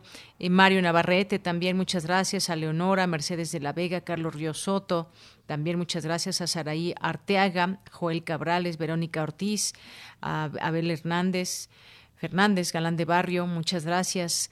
Muchas gracias también a Mario que nos dice, ya estamos desde la una de la tarde pendientes de cómo relatamos al mundo, manda muchos saludos y bueno, pues hoy, hoy nos tocó aquí un pequeño video de su radio. Importante la sintonía que a veces nos dice, nos escucha a través de a través de nuestra página de internet, a través sintonizando el FM, la FM. Muchas gracias y gracias por esta que nos deleita la pupila con estos radios, Mario. Muchas gracias. Paloma G. Guzmán, eh, Beca Ganesh, Guerrero también, muchas gracias. Abel Fernández nos dice, el mejor noticiario, la mejor compañía durante la pandemia, en medio de la infodemia, vale la pena un respiro informativo. Los oigo y los oigo con mucho gusto, casi desde que empezó el noticiario yo por las tardes. Me parece significativo celebrarlo más en estos tiempos. Besos y abrazos. También para ti, Abel, muchísimas gracias. François también nos escribe por aquí. Eh, Alejandro Springle, Esteban Rodríguez, muchas gracias, Mayra Elizondo también dice felicidades, ganamos nosotros contando con ustedes. Bueno, qué lindo mensaje, muchas gracias Mayra. Adán González también eh, nos manda felicitaciones desde Caracas. Qué bueno, Adán, muchísimas gracias, muchos saludos a todos allá en Venezuela. Ángel Cruz también dice qué alegría ser parte de sus radioescuchas y dice tiempo de festejar habrá físicamente. Así es, Ángel. ¿Cuándo no sabemos? Pero ya habrá tiempo. Muchas gracias. François nos dice... Eh, también por aquí recuerdo la exposición de Gormley American Field en el Centro Cultural Arte Contemporáneo, apenas con ocho años, y ver la sala entera llena de esas figuritas humanoides. Muchas gracias, François. Luis M. García también, felicitaciones gercianas. Gracias. Muchos saludos a nuestro defensor de radio y TV UNAM, el maestro Guillermo Montemayor Gómez, también presente a través de nuestras redes sociales. Muchas gracias. Gracias. Eh, Otto Cázares en un momento estará por aquí. Eh, semejanza y diferencia contra la tiranía del número, el nombre a nuestros amigos de Bibliotecas UNAM, también muchos, muchos saludos, al PUIC UNAM, a José Luis GH, a Juan Mario Pérez también, por supuesto, a Alfonso de Alba Arcos, eh, también ¿A quién más está por aquí? Eh, César Soto también, muchas gracias, gracias por este mensaje que nos, que nos envía. Eh, ¿Dónde está? Dice, el impacto económico y operativo en las empresas es irreversible. El reponer activos y generar recursos financieros en el próximo trimestre, otro tema. Mejor el contar un cuento sonoro a los niños en la noche. Muchas gracias también para Arturo Arellanes y Marco Fernández aquí presentes en nuestras redes sociales. Bien, pues vámonos a la información. Señala el exrector de la UNAM, José Sarucán, que la pérdida de hábitat por la deforestación de bosques y selvas es un factor que ha provocado las epidemias en el mundo con enfermedades. Cuéntanos, Cindy Pérez Ramírez, muy buenas tardes, adelante. ¿Qué tal, Deyanira? Es un gusto saludarte. Muy buenas tardes. Durante la charla virtual Imitar a la naturaleza, mejor vivir con ella, el coordinador nacional de la Comisión Nacional para el Conocimiento y Uso de la Biodiversidad, José Sarucán, señaló que una pequeña irrupción o perturbación en los ecosistemas es necesaria para que existan epidemias como la que ahora vivimos. Tenemos más formas de controlar cosas como la peste bubónica, pero también tenemos nuevos organismos como los virus que no conocemos adecuadamente, que mutan a una, si se transforman genéticamente a una gran velocidad, y como ha sido el caso del coronavirus 19 ahora, y que, bueno, de aquí a que aprendemos cómo van, qué funcionan, cómo funcionan, cómo los podemos controlar, qué se puede usar como vacuna, pasa meses o quizás hasta un par de años, mientras mucha gente muere y mucha gente queda en muy malas condiciones de salud, en muy malas condiciones económicas. Yo no sé por qué estos ejemplos que ha habido no es suficiente para convencernos de que lo que tenemos que hacer es parar la, destrucción de los ecosistemas totalmente El doctor en ecología explicó que con la tala inmoderada que deforma los ecosistemas surgen patógenos que irrumpen en las poblaciones humanas. La base de todo esto no está en el cambio climático. El cambio climático no ha jugado un papel por lo menos notable en, en esta última epidemia que hemos sufrido. Ha sido directamente la pérdida de ecosistemas, su perturbación, su achicamiento, su fragmentación, la que pone a las poblaciones humanas en contacto con los organismos que están en las selvas y este, en condiciones tales que se producen estas irrupciones enormes de enfermedades. Hasta aquí la información de Yanira. Muy buenas tardes. Gracias, Cindy. Muy buenas tardes. Nos vamos ahora con mi compañera Cristina Godínez. Estudian especialistas el bienestar de niñas, niños y adolescentes en época de crisis y sus posibles acciones frente a la pandemia. Adelante, Cristina. Deyanira Auditorio de Prisma RU, buenas tardes. María Elena Medina Mora, de la Facultad de Medicina de la UNAM, habló de cómo la pandemia de COVID-19 afecta a este sector de la población, ya que ellos en esta etapa necesitan amor, atención y seguridad, así como información oportuna y adecuada de acuerdo con su nivel de desarrollo cognitivo sobre lo que ocurre a su alrededor. La primera infancia y luego la adolescencia es una etapa de mucha vulnerabilidad porque el cerebro se prepara para las siguientes etapas. Entonces son muy vulnerables ante los riesgos ambientales tu salud física y mental, pero también la productividad en la edad adulta tiene las raíces en la infancia. Sabemos que los trastornos mentales inician temprano en la vida y muchos persisten a la edad adulta. Digamos que para la mayor parte de los trastornos habrán aparecido en las dos primeras décadas de la vida. La enfermedad que va a haber en la edad adulta tiene sus inicios aquí en este sentido, la investigadora del Departamento de Psiquiatría y Salud Mental se refirió a los riesgos de la niñez y la adolescencia por la pandemia. El 80% de los niños y adolescentes del mundo dejaron de ir a la escuela y esto va a tener un efecto negativo mayor en los niños en condiciones de pobreza cuando no tienen pues, el acceso a la tecnología, a poderse comunicar o conectar por Internet, cuando viven en situaciones en hogares con muchas personas y con poco espacio y estas situaciones hacen que tengan una pérdida importante de lo que han ganado en la escuela. Y además pues sabemos que esta pandemia de duración prolongada trae miedo, trae frustración, trae aburrimiento, han dejado de veras estar conectados con sus amigos, esta etapa de la vida es especialmente importante, los pares son especialmente importantes, poder estar conectado con ellos, entonces tenemos que trabajar en mecanismos para ayudarlos a conectarse. Medina Mora dijo que las adversidades en la infancia pueden incidir en el desarrollo de una enfermedad mental a futuro. De ahí la importancia de la prevención y el tratamiento oportuno. Deyanira, este es mi reporte. Buenas tardes. Muchísimas gracias, Cristina Godínez. Nos vamos ahora a las breves internacionales con Ruth Salazar. Internacional RU.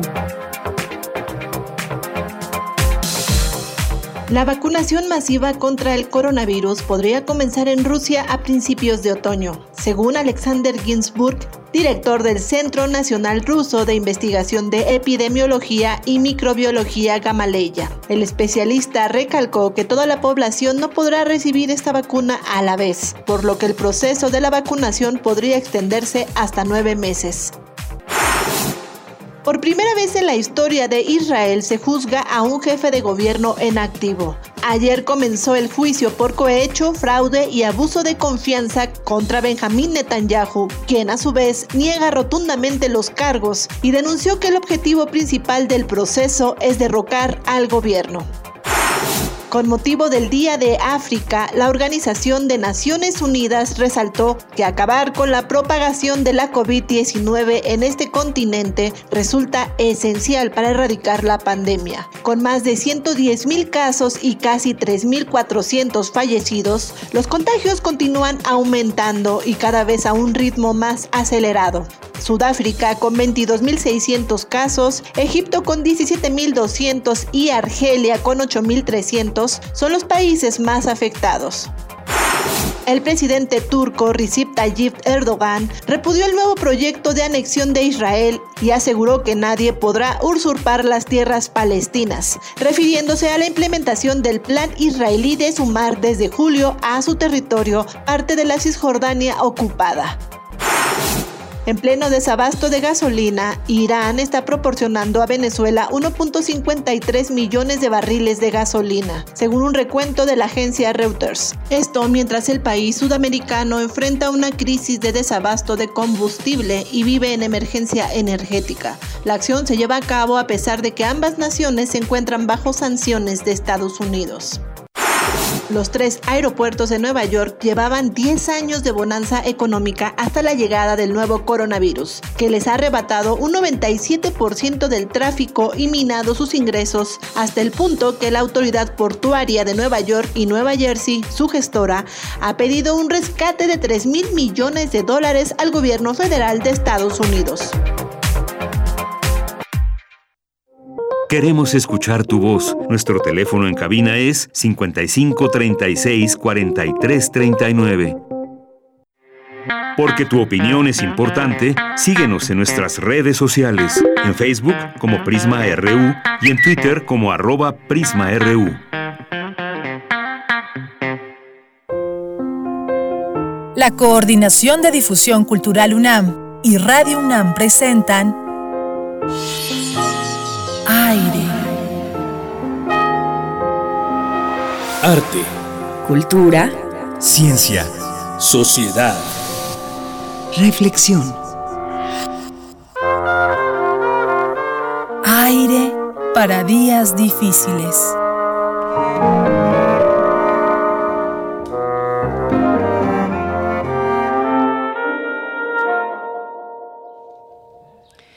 Bien, pues estamos ya sumergidos en este aire y está en la línea telefónica Rosa Beltrán, que es escritora y directora de la Casa Universitaria, de, Universitaria del Libro y a quien le doy la bienvenida con muchísimo gusto a este espacio de Prisma RU de Radio UNAM. ¿Qué tal, Rosa Beltrán? Buenas tardes. Hola, buenas tardes, Deyanira. Me da muchísimo gusto saludarte y también al auditorio. Muchas gracias. Pues hoy, ¿de qué tema vamos a platicar con todo esto que está pasando, eh, con todas las reflexiones que hay en torno? Estábamos también el fin de semana ahí escuchando el Aleph, por ejemplo. ¿Qué, qué nos puedes decir, Rosa, con respecto pues a esta nueva normalidad que se avecina en conjunto con las emociones que, que tenemos todos los días? Sí, creo que es imposible en este momento no escuchar algo que tenga que ver con la pandemia del COVID-19 que estamos viviendo, de la COVID.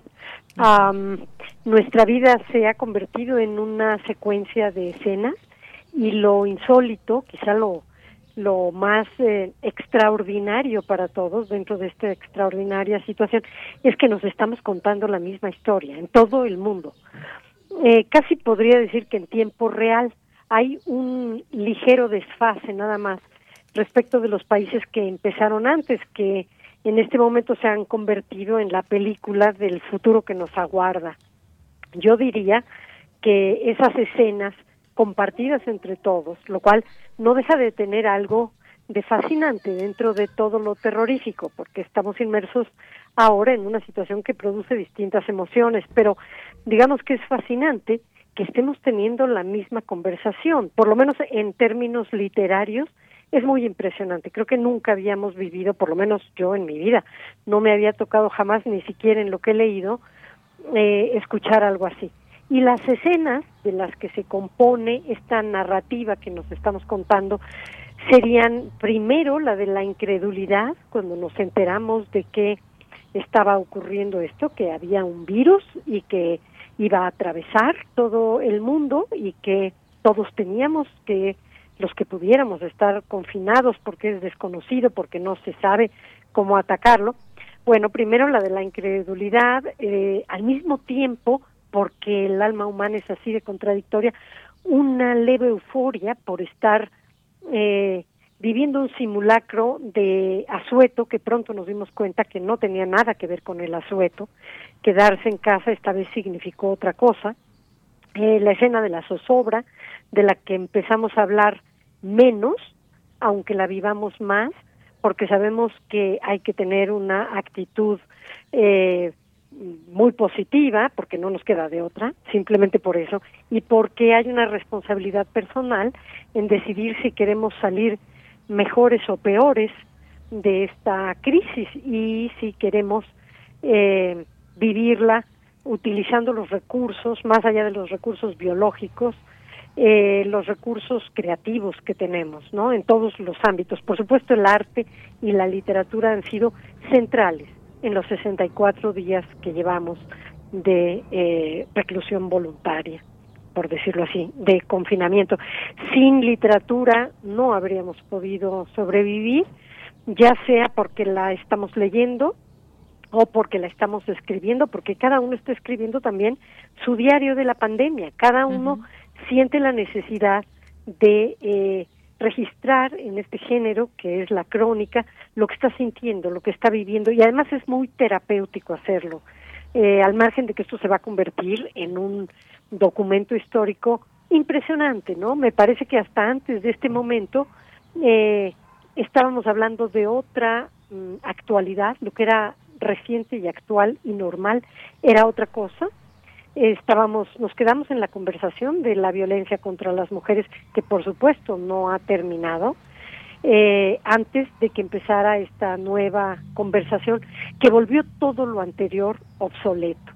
Y ahora de lo que se habla continuamente es de la famosa nueva normalidad, me parece, Yanira. Todos estamos pensando qué será esa nueva normalidad, ¿no?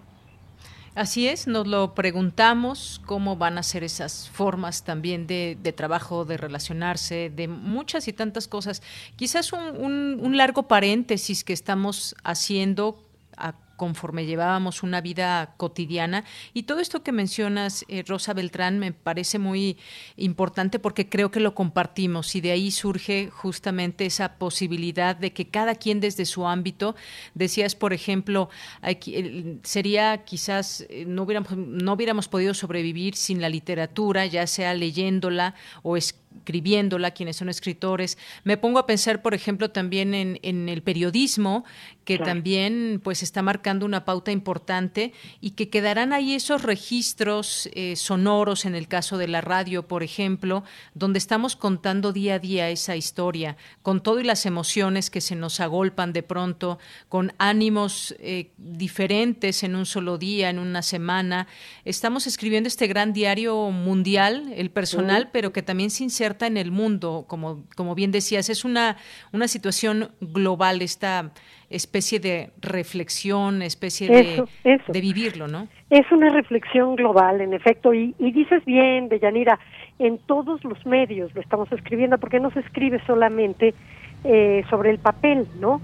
Se escribe incluso cuando uno está mandando los WhatsApp, cuando uno está compartiendo memes, cuando uno está enviando correos electrónicos, a través de la radio, a través de la televisión, bueno, a través de todo lo que se ha hecho de manera hipercreativa en danza, en música.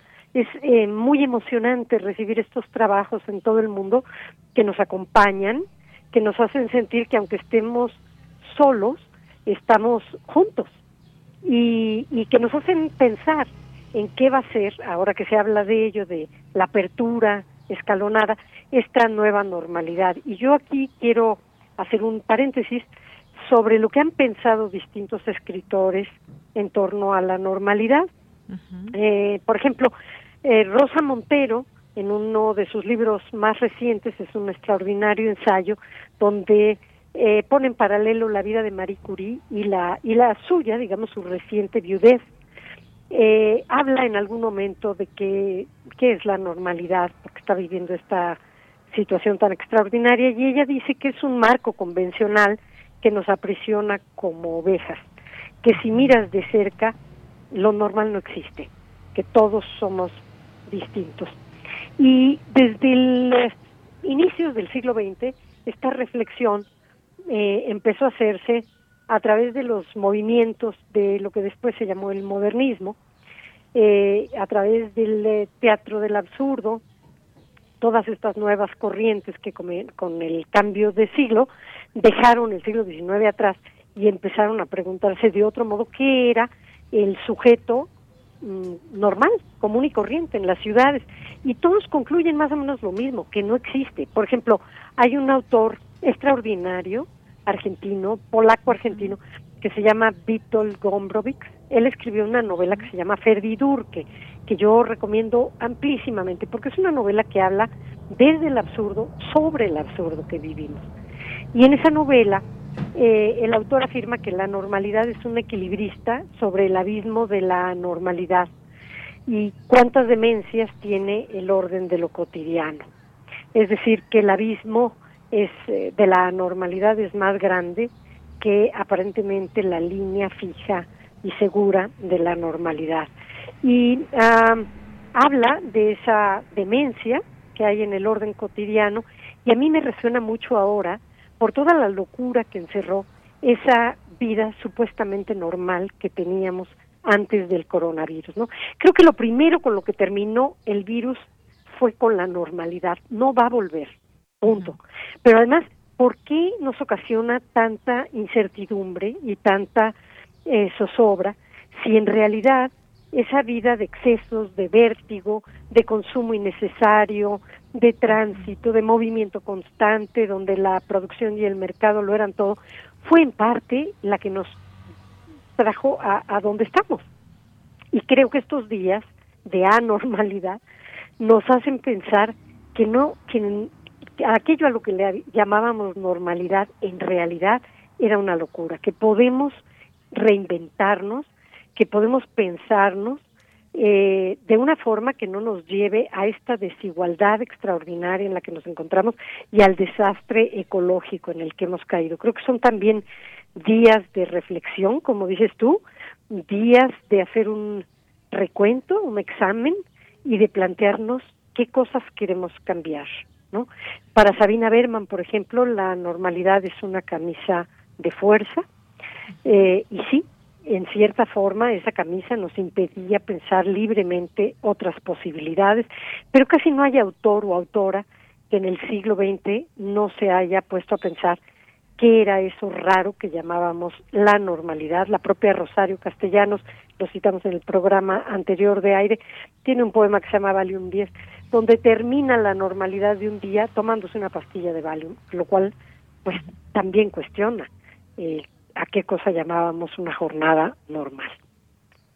Así es. Pues yo, yo de pronto me pregunto si se estará gestando algo nuevo. Trato de recordar un poco también cómo fue 2009, que fue, pues ahora vemos muchas diferencias también, eh, quizás en cómo lo vivimos o tenemos eh, el recuerdo no tan, tan claro de lo que sucedió en 2009. Pero me pregunto si se estará gestando algo nuevo, si esto es un paréntesis que en el que debemos, eh, además de reflexionar, em, salir quizás otras personas, por lo menos en este sentido que decías, de qué está pasando con el mundo, de pronto uno ve y dice, bueno, mira, toda esta ropa que no he podido usar, eh, todos estos zapatos, es necesario ese consumismo que, que, mencionabas, o quizás haciéndonos esas preguntas que nos llevan a nuestras propias respuestas.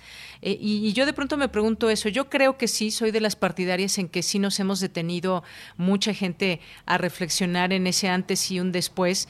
Y también habrá gente que, que no reflexione quizás y que, y que vuelva a esa normalidad eh, que, que no es de un cambio, pues, pero creo que también una buena parte de la sociedad se está haciendo muchas preguntas en este momento.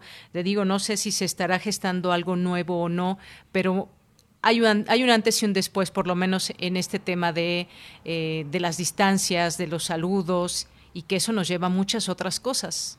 A, muchas. Eh, al principio atemorizantes. Por ejemplo, ¿cómo vamos a vivir sin abrazarnos, sin abrazar a nadie, más de un año? ¿Cómo lo vamos a hacer? Somos mamíferos. Los biólogos nos han enseñado que los mamíferos se tocan, tienen contacto físico y que esto produce endorfinas. ¿Vamos a poder vivir sin esas endorfinas de tocar a los otros? Claro, de pronto podemos decir qué tontería estar pensando en eso frente a la enfermedad o la muerte. No, a mí me parece que es de, de primerísima importancia pensar en eso, por ejemplo, cómo vamos a rehacer esos contactos, cómo nos vamos a reinventar para pensar que el trabajo que hacemos en línea ahora a través de todas estas videoconferencias, cómo convencemos a nuestra mente, pues, de que eso es parte de la nueva normalidad, de que los que están del otro lado de la pantalla son seres de carne y hueso, porque al cuerpo no lo engañas tan fácilmente, ¿no? Eh, no sabes nunca, al terminar una conferencia en línea, si eh, el otro se quedó callado porque se congeló o porque estaba pensando, si estaba haciendo un mutis o si dijiste algo incorrecto o fue nada más que se cayó el internet. O sea, realmente nos falta todavía manejar estos códigos de eh, el lenguaje corporal y claro que esto nos desasosiega porque lo normal, lo natural ahí sí no solo lo normal es eh, que nos veamos de cuerpo entero unos frente a otros. Entonces, al principio pondremos esas distancias y después, ¿qué códigos vamos a reinventar? Ojalá, no quiero ponerme en un plan excesivamente optimista porque no sería real. Eh, esta, en este paréntesis del que tú hablas, esta amabilidad que se percibe en todos, que es, que es una cosa animal, es una, una un mero instinto de sobrevivencia, ¿no? La necesidad, ya que no nos podemos abrazar, de tocarnos, de hacer un gesto con la cabeza, de decirnos, estamos en el mismo barco, ¿no? En este viaje. Ojalá esa parte solidaria siga. El trabajo solidario de tantos que se han inventado en las redes, eh, actividades gratuitas, clases de baile, de meditación, de yoga, de para ayudar a otros, historias que están escribiendo y que regalan en Ip Story, por ejemplo, un sitio que yo les recomiendo muchísimo. Varias autoras lo que hemos hecho es donar eh, cuentos y, y, esos cuentos junto con despensas se les darán a las mujeres que viven en un confinamiento y que sufren de violencia. Entonces, que todas estas maneras sean las que pervivan y si no pueden ser las mayoritarias, por lo menos que se queden. Así es, pues estamos en esto de resolver esas cuestiones de la nueva normalidad. Creo que muchos todavía no resolvemos esa parte de los abrazos, de los besos, cómo podremos evitarlos en algún momento o si en algún momento volverá a ser como eso que estaba antes de que llegara esta pandemia. Son cosas que iremos resolviendo con el tiempo, Rosa Beltrán. Yo te agradezco mucho que hayas estado aquí con nosotros en Prisma RU de Radio UNAM. Es un placer poder conversar contigo un placer conversar contigo y con todo tu auditorio y saber que aquí estamos, que estamos solos, pero estamos juntos. Así es. Muchas gracias. Te mando un abrazo. Hasta luego. Hasta luego. Rosa Beltrán, escritora, directora de la Casa Universitaria del Libro. La pueden seguir en arroba Rosa Beltrán A y en libros eh, en la Casa Universitaria pueden seguir también esta cuenta, arroba Casul Unam. Continuamos. Queremos escuchar tu voz. Nuestro teléfono en cabina es 55 36 43 39. Porque tu opinión es importante, síguenos en nuestras redes sociales, en Facebook como Prisma RU y en Twitter como arroba PrismaRU.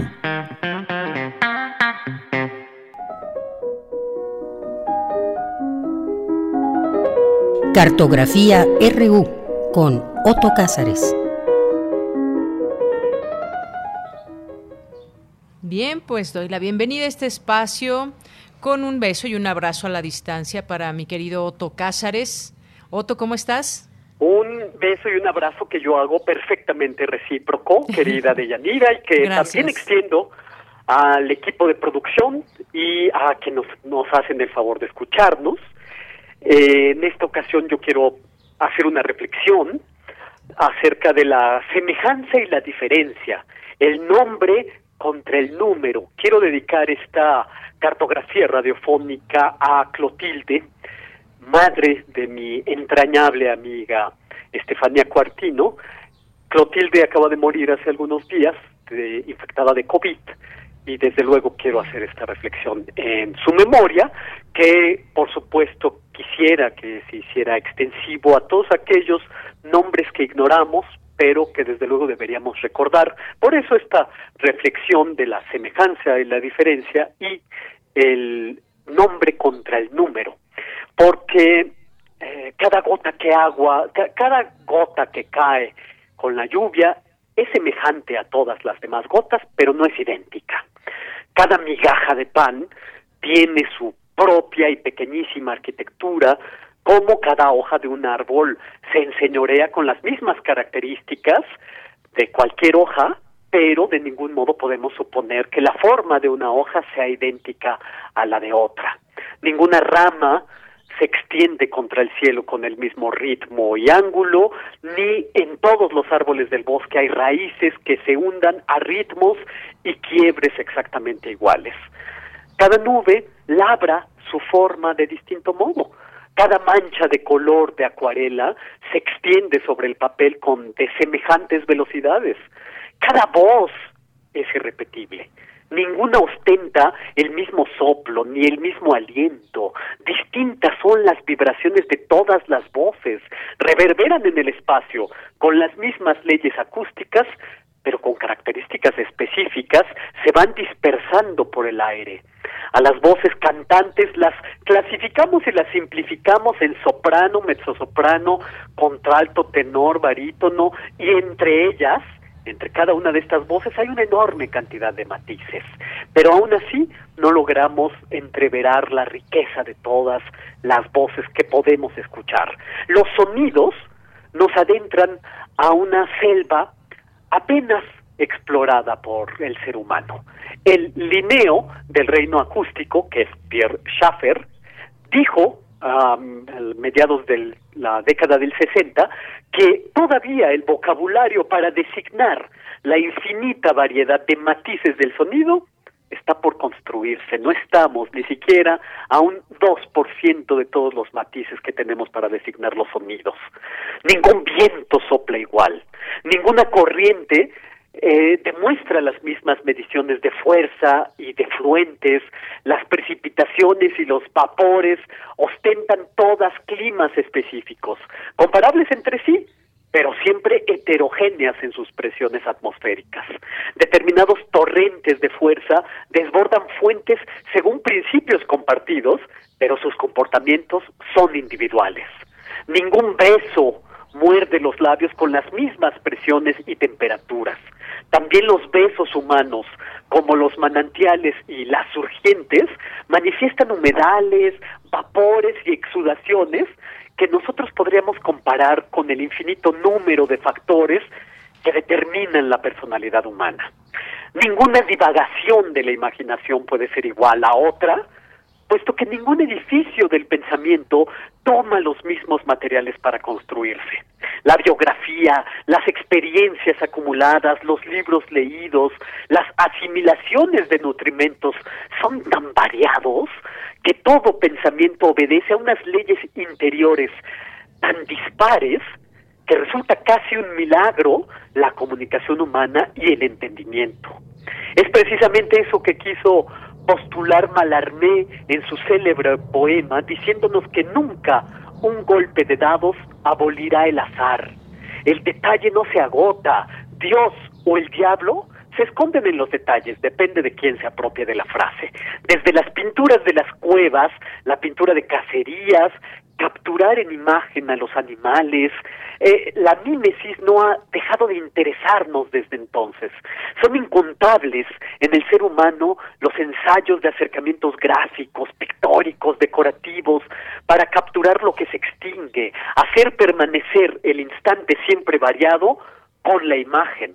Y la imagen nos enseñó a Warburg al precio de perder la razón, no tiene un solo comienzo, la imagen tiene múltiples comienzos. Ningún trazo sobre una superficie puede ser igual, cada superficie es distinta, es imposible realizar una misma obra de manera idéntica, el actor de teatro lo sabe muy bien. Eh, Jackson Pollock decía que podía pintar la misma pintura dos veces, pero más bien podía hacer la misma coreografía sobre el lienzo. El resultado visual era muy distinto. Cada viaje es incomparable. Desde el viaje de Ulises por el mapa marítimo de Grecia, el viaje a Sri Lanka de Rama, para rescatar a Cita del demonio Ravana, los viajes de Marco Polo y antes de él los viajes de Ben Batuta, que fue el trotamundos del Islam, las expediciones marítimas de Cristóbal Colón, los viajes de Humboldt por la Nueva España, los viajes en barco al vaivén de las más infinitas ondulaciones, todas hasta llegar al viaje del Apolo 11 a la Luna, todos los viajes dejan una bitácora de viaje distinta. Ninguna bitácora de viaje se parece una a la otra. ninguna taxonomía puede agotar la infinita multiplicidad de lo existente.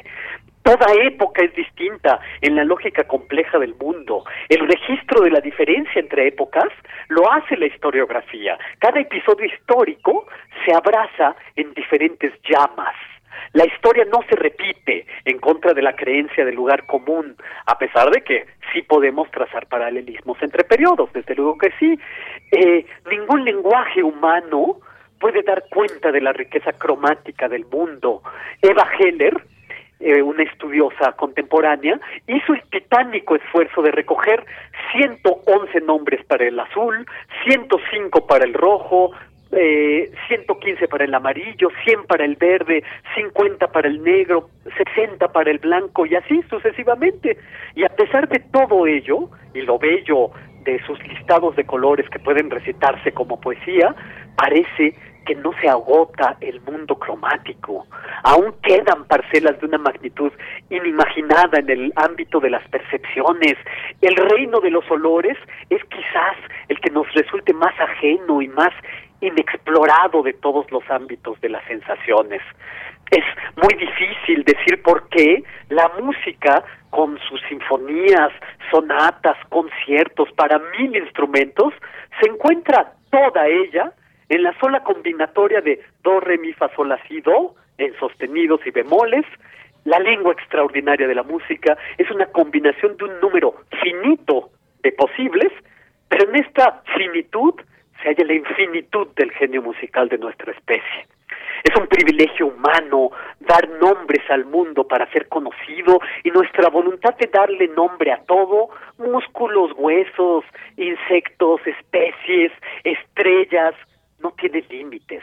Cada sinónimo aporta un matiz distinto a nuestra comprensión. La, todo esto que les estoy diciendo es para hacerles notar que la diferencia traza el camino que nos lleva hasta lo delirante. Si nosotros razonamos la diferencia, pues razonaremos hasta delirar. La, la probabilística contemporánea no desea tanto predecir patrones como desarrollar y entender la multiplicidad de los agentes. El teatro de interacciones, lo que significa que la infinita variedad de interacciones son los verdaderos bancos de probabilidades.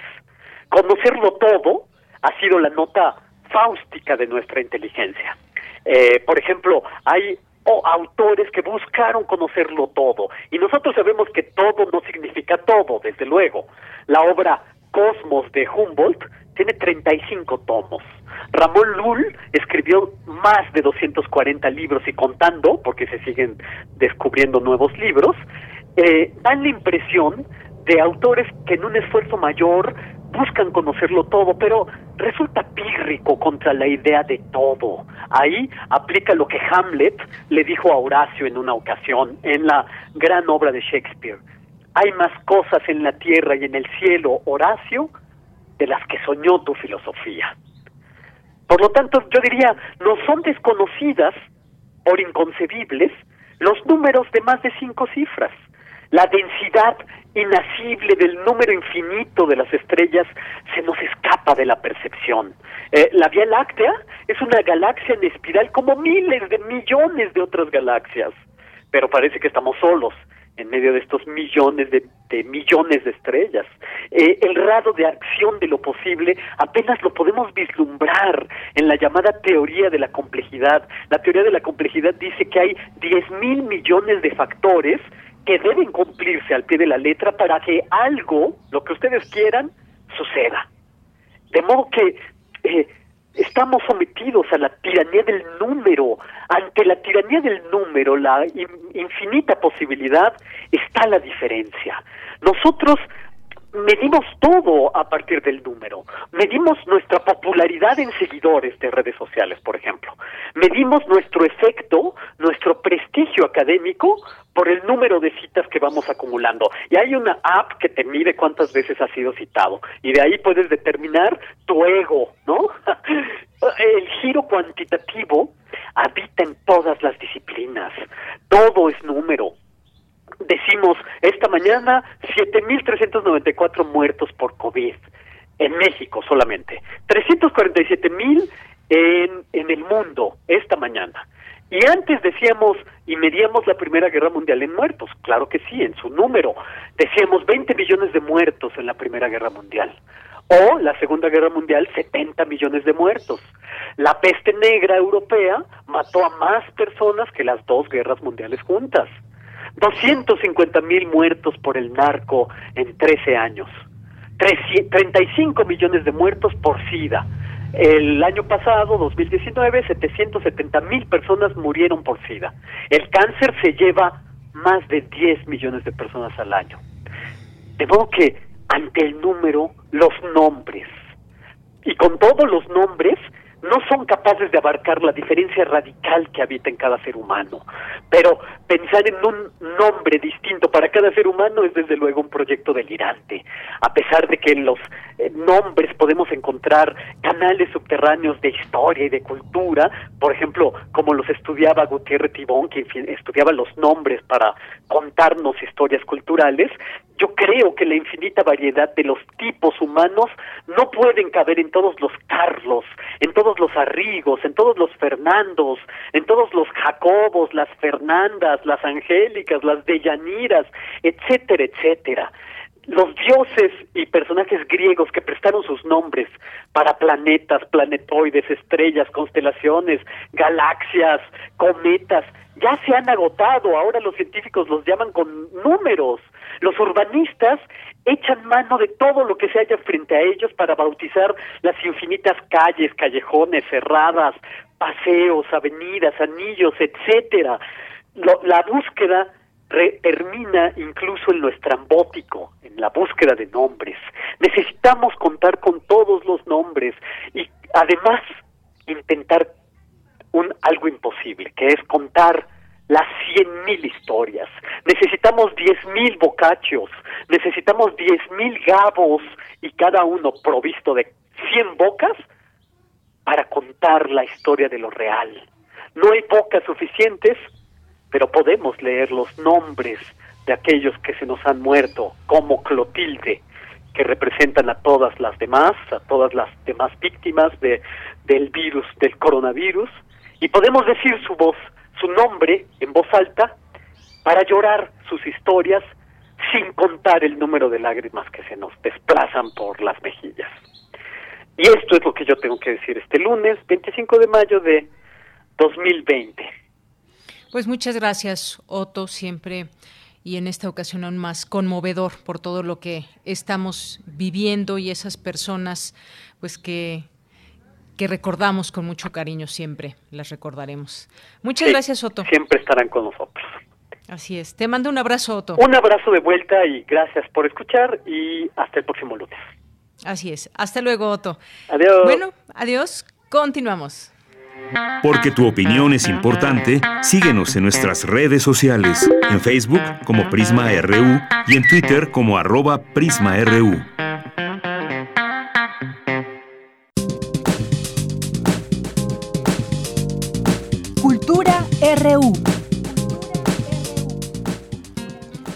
Bien, nos vamos ahora a la sección de cultura con Tamara Quiroz. Adelante, Tamara. Deyanira, es un gusto saludarte y saludar al auditorio que amablemente nos permite entrar en sus casas. Seguimos trabajando a la distancia, este confinamiento nos ha llevado a trabajar de distintas formas, lejos pero a la vez conectados a través de diferentes plataformas digitales. En el ámbito de las artes escénicas se han buscado alternativas para seguir en contacto con el público, con los que les gusta el teatro y con los que exploran este ámbito. Esta tarde nos enlazamos con Alejandra Vera, ella es actriz y dramaturga, egresada del Colegio de Literatura Dramática y Teatro de la UNAM y protagonista de Come Girl, una puesta en escena que explora la ficción en Alejandra Vera, bienvenida a este espacio radiofónico. Platícanos cómo surge este proyecto. Eh, claro, como tú bien lo, dices, pues surge de una necesidad de crear, ¿no? Luli, Luli Garza, que es mi productora, también es actriz. Ella estaba estrenando una obra de teatro que se llama El Testamento de María y había apenas dado la primera función cuando el confinamiento le prohíbe volver a presentar su, su obra en teatro, ¿no? Presencial.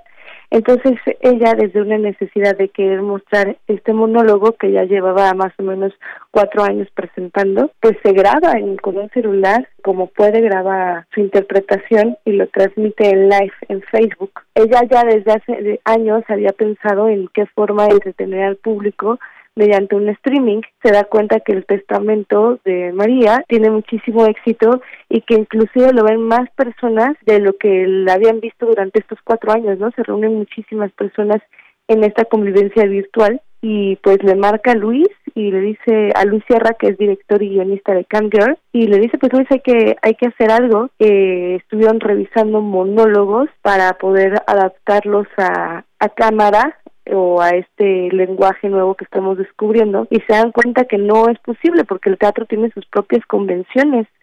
Y es cuando Luis crea Cam cuando escribe sobre esta Cam basado en ficción pero también en testimonios reales. Y empezamos con, con este proyecto que es súper interesante porque es un lenguaje totalmente nuevo y que aparte tiene sus propias convenciones. O sea, yo a Luis y a Luli no los veo desde hace 10 años. La dirección y toda la logística han sido virtualmente.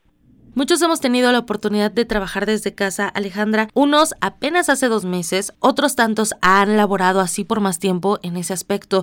Tú ya tienes años colaborando así y me gustaría que nos compartieras tu experiencia en esta labor también enfocada a los tiempos que corren y sobre todo cómo ha sido en... De, de CEU, como tú dices, de la FAC de Filosofía y Letras, Colegio de Literatura Dramática y Teatro. Toda mi experiencia había sido en teatro independiente pero yo antes de la carrera pues había todo un proceso muy diferente que me ha hecho crecer muchísimo como actriz, pero que me he permitido crecer también gracias a las herramientas que me otorga la UNAM y que me otorga sobre todo la Facultad de Filosofía y Letras, ¿no? Nosotros como estudiantes de esta facultad a veces nos tenemos que adaptar a muchísimas situaciones que a lo mejor en otras escuelas o con otras producciones no se debería adaptar, ¿no? O sea, al final estudiar ahí en la FAC también es un poco hacer teatro independiente con tus propios recursos y solucionar todo. Entonces creo que sí, el colegio me enseñó a, a, ser una persona que se pueda adaptar fácilmente a muchísimas circunstancias, enfrentarme al lenguaje de, de, de ficción por, por streaming o ficción virtual ha sido todo un desafío muy enriquecedor desde que Luis me empezó a platicar el proyecto surgieron muchísimas dudas, pero creo que el entusiasmo por crear y las ganas de adaptarse eh, pues nos han ayudado no y, creo fielmente que el teatro es un espejo o toda todo arte todo arte es un espejo de lo que estamos viviendo en, en el presente de la sociedad. Y como ello pues nosotros tuvimos que adaptarnos a lo que estamos pasando, que es un confinamiento, ¿no? Que es una contingencia que sale de las manos de cualquiera de nosotros y pues adaptarnos y presentar un poco también de lo que estamos pasando en esta sociedad, en esta obra de teatro. Tenemos que crear, tenemos la necesidad de vivir de esto, pues sigamos creando de a partir de, de, de las cosas que sobrepasan nuestro control y nuestra forma de hacerlo fue con el celular que yo tengo desde hace dos años, ¿no? Que también es bien interesante tocar este tema.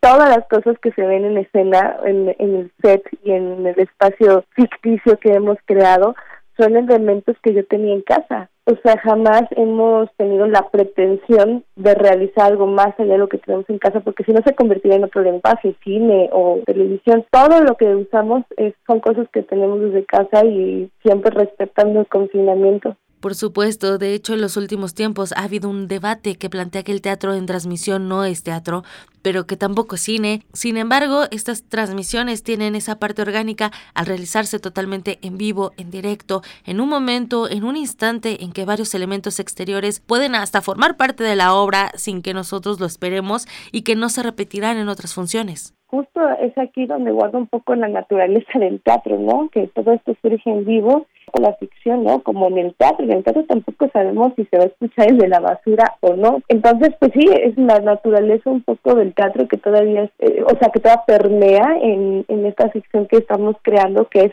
la improvisación e integrar las cosas que realmente están pasando en vivo. O sea, los primeros ensayos recuerdo muy bien los accidentes tan afortunados que en este en este momento yo no los veía tan afortunados, pero que pues nos alimentamos muchísimo con el celular, ¿no? Que de pronto pues yo no estaba acostumbrada a tener la mano porque yo soy el único vehículo del teléfono. Entonces hubieron varios ensayos que hasta se me caía el teléfono, pero al final somos creadores y estamos en ficción y siempre hay que guardar la ficción e integrar los accidentes como en teatro, los accidentes que pasan en la vida real. Creo que eso es lo que nos hace guardar todavía la convención del teatro.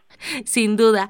Alejandra, en esta puesta en escena conoceremos a Cosi Cosi Queen. ¿Quién es ella? ¿Qué hace? ¿Qué nos va a mostrar?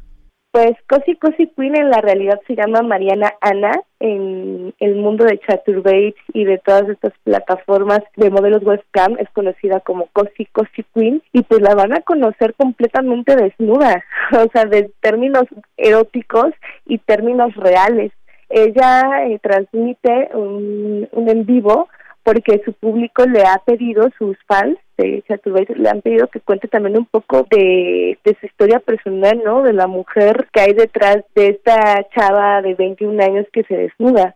Entonces, pues ella se empieza a grabar, empieza a hacer esta transmisión para que sus fans la conozcan un poco más y sin que ella se dé cuenta, la plática la lleva poco a poco a una denuncia social donde explica un poco por qué está ahí también de las eh, de las cosas que ha tenido que, vivir como una joven sin carrera universitaria que se enfrenta a, a todos estos trabajos tan precarios tanto económicamente como también de derechos, ¿no? Hay trabajos que de pronto ni siquiera respetan tus derechos como humano, que creo que el más importante es la dignidad. Entonces ella, sin darse cuenta, empieza a hacer esta denuncia social, pero siempre con el objetivo de querer nada más presentarse como la mujer que es y ya. También importante, hablamos de una chava que está trabajando como cam pero que disfruta hacerlo. Entonces se, se pregunta sobre muchísimas cuestiones en la vida, sobre todo el feminismo, porque parece ser que cosificar tu cuerpo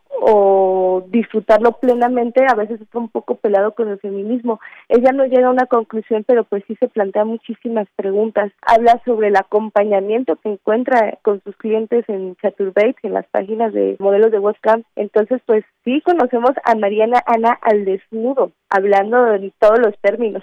Muy bien, encontraremos varios elementos, erotismo, sí, pero también denuncia. Muy bien, estrenan este 28 de mayo, jueves de esta semana. ¿Cómo podemos acceder a este material artístico? Pues los invito a visitar las redes sociales de Cosi Cosi Queen, que además estamos subiendo material que me parece muy padre material que estamos subiendo, porque justo es material de difusión muy enfocado a la webcam y a este confinamiento. Entonces, los invito a visitar las redes sociales que son arroba cosi. Estamos en Facebook, en Instagram y en Twitter. Eh, también los invito a visitar cartelera de teatro. Ahí está el link de la preventa, porque estamos en preventa. Y me parece bien importante mencionar que el 10% de taquilla se va a donar a una casa que se llama eh, Casa Xochiquetzal, una casa de retiro de trabajadoras sexuales en condición de calle que ya ni siquiera fueron aceptadas en su casa, eh, un asilo que a veces no tiene la resonancia que debería, ¿no? O sea, por la misma naturaleza del trabajo de estas personas, mucha gente no las voltea a ver y pues está de hacer la donación, eh, pues visiten las redes sociales, cartela de teatro, ahí están los boletos en preventa. Y lo mismo, la misma, las mismas instrucciones que encuentran en las redes sociales y en la página los va a ir guiando paso a paso a cómo conectarse mediante Zoom a esta ficción en streaming que estrenamos el día jueves a las 8 de la noche. Claro, qué bueno lo que nos mencionas. Esta propuesta también tiene una causa, ayudar a las trabajadoras sexuales. Seguimos en confinamiento, no podemos estar físicamente juntos, pero sí podemos ayudar y compartir a través del arte. El teatro tiene que seguir, muchos siguen trabajando y creando a través de la virtualidad, así que podemos también nosotros formar parte de esta ayuda, de esta difusión y pues también seguir explorando. Sí, pues eso y todos estamos juntos, ¿no? Ahora sí que el confinamiento no respeta clases sociales ni ideologías, todos estamos juntos y también creemos que es una nueva forma de, de entretenimiento, ¿no? Que estamos también apostándole a que no entren a las plataformas que ya todos conocemos, sino que se atrevan un poquito también a apostarle a nuevos modos de entretenimiento. Claro, no hay nada como la interacción, incluso podemos explorar estas plataformas y vivir una experiencia diferente. Alejandra, agradezco que hayas tomado la llamada. Para nosotros es importante abrir espacios para que la gente sepa, la gente conozca lo que los egresados de la máxima casa de estudios realizan ya en el ámbito profesional. Tú eres una de ellas y de verdad agradezco que hayas tomado la llamada. No, también te agradezco a ti y siempre estaré orgullosa y agradecida con la UNAM de todo lo que me ha dado y todo lo que me dio como estudiante. Muchísimas gracias. Gracias Alejandra, muy buena tarde. Ella fue Alejandra Vera, dramaturga y también actriz. Es protagonista de Come Girl. Estará disponible a través de Zoom a partir del 28 de mayo, los jueves, viernes, sábado y domingo a las 8 de la noche, hora de la Ciudad de México. Estamos por terminar el programa, así que me despido. Yanira, te regreso los micrófonos. Que tengan buena tarde.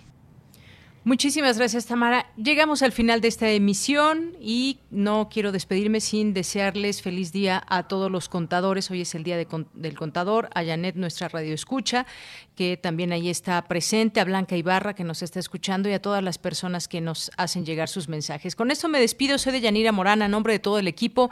Gracias, buenas tardes y buen provecho. Hasta mañana.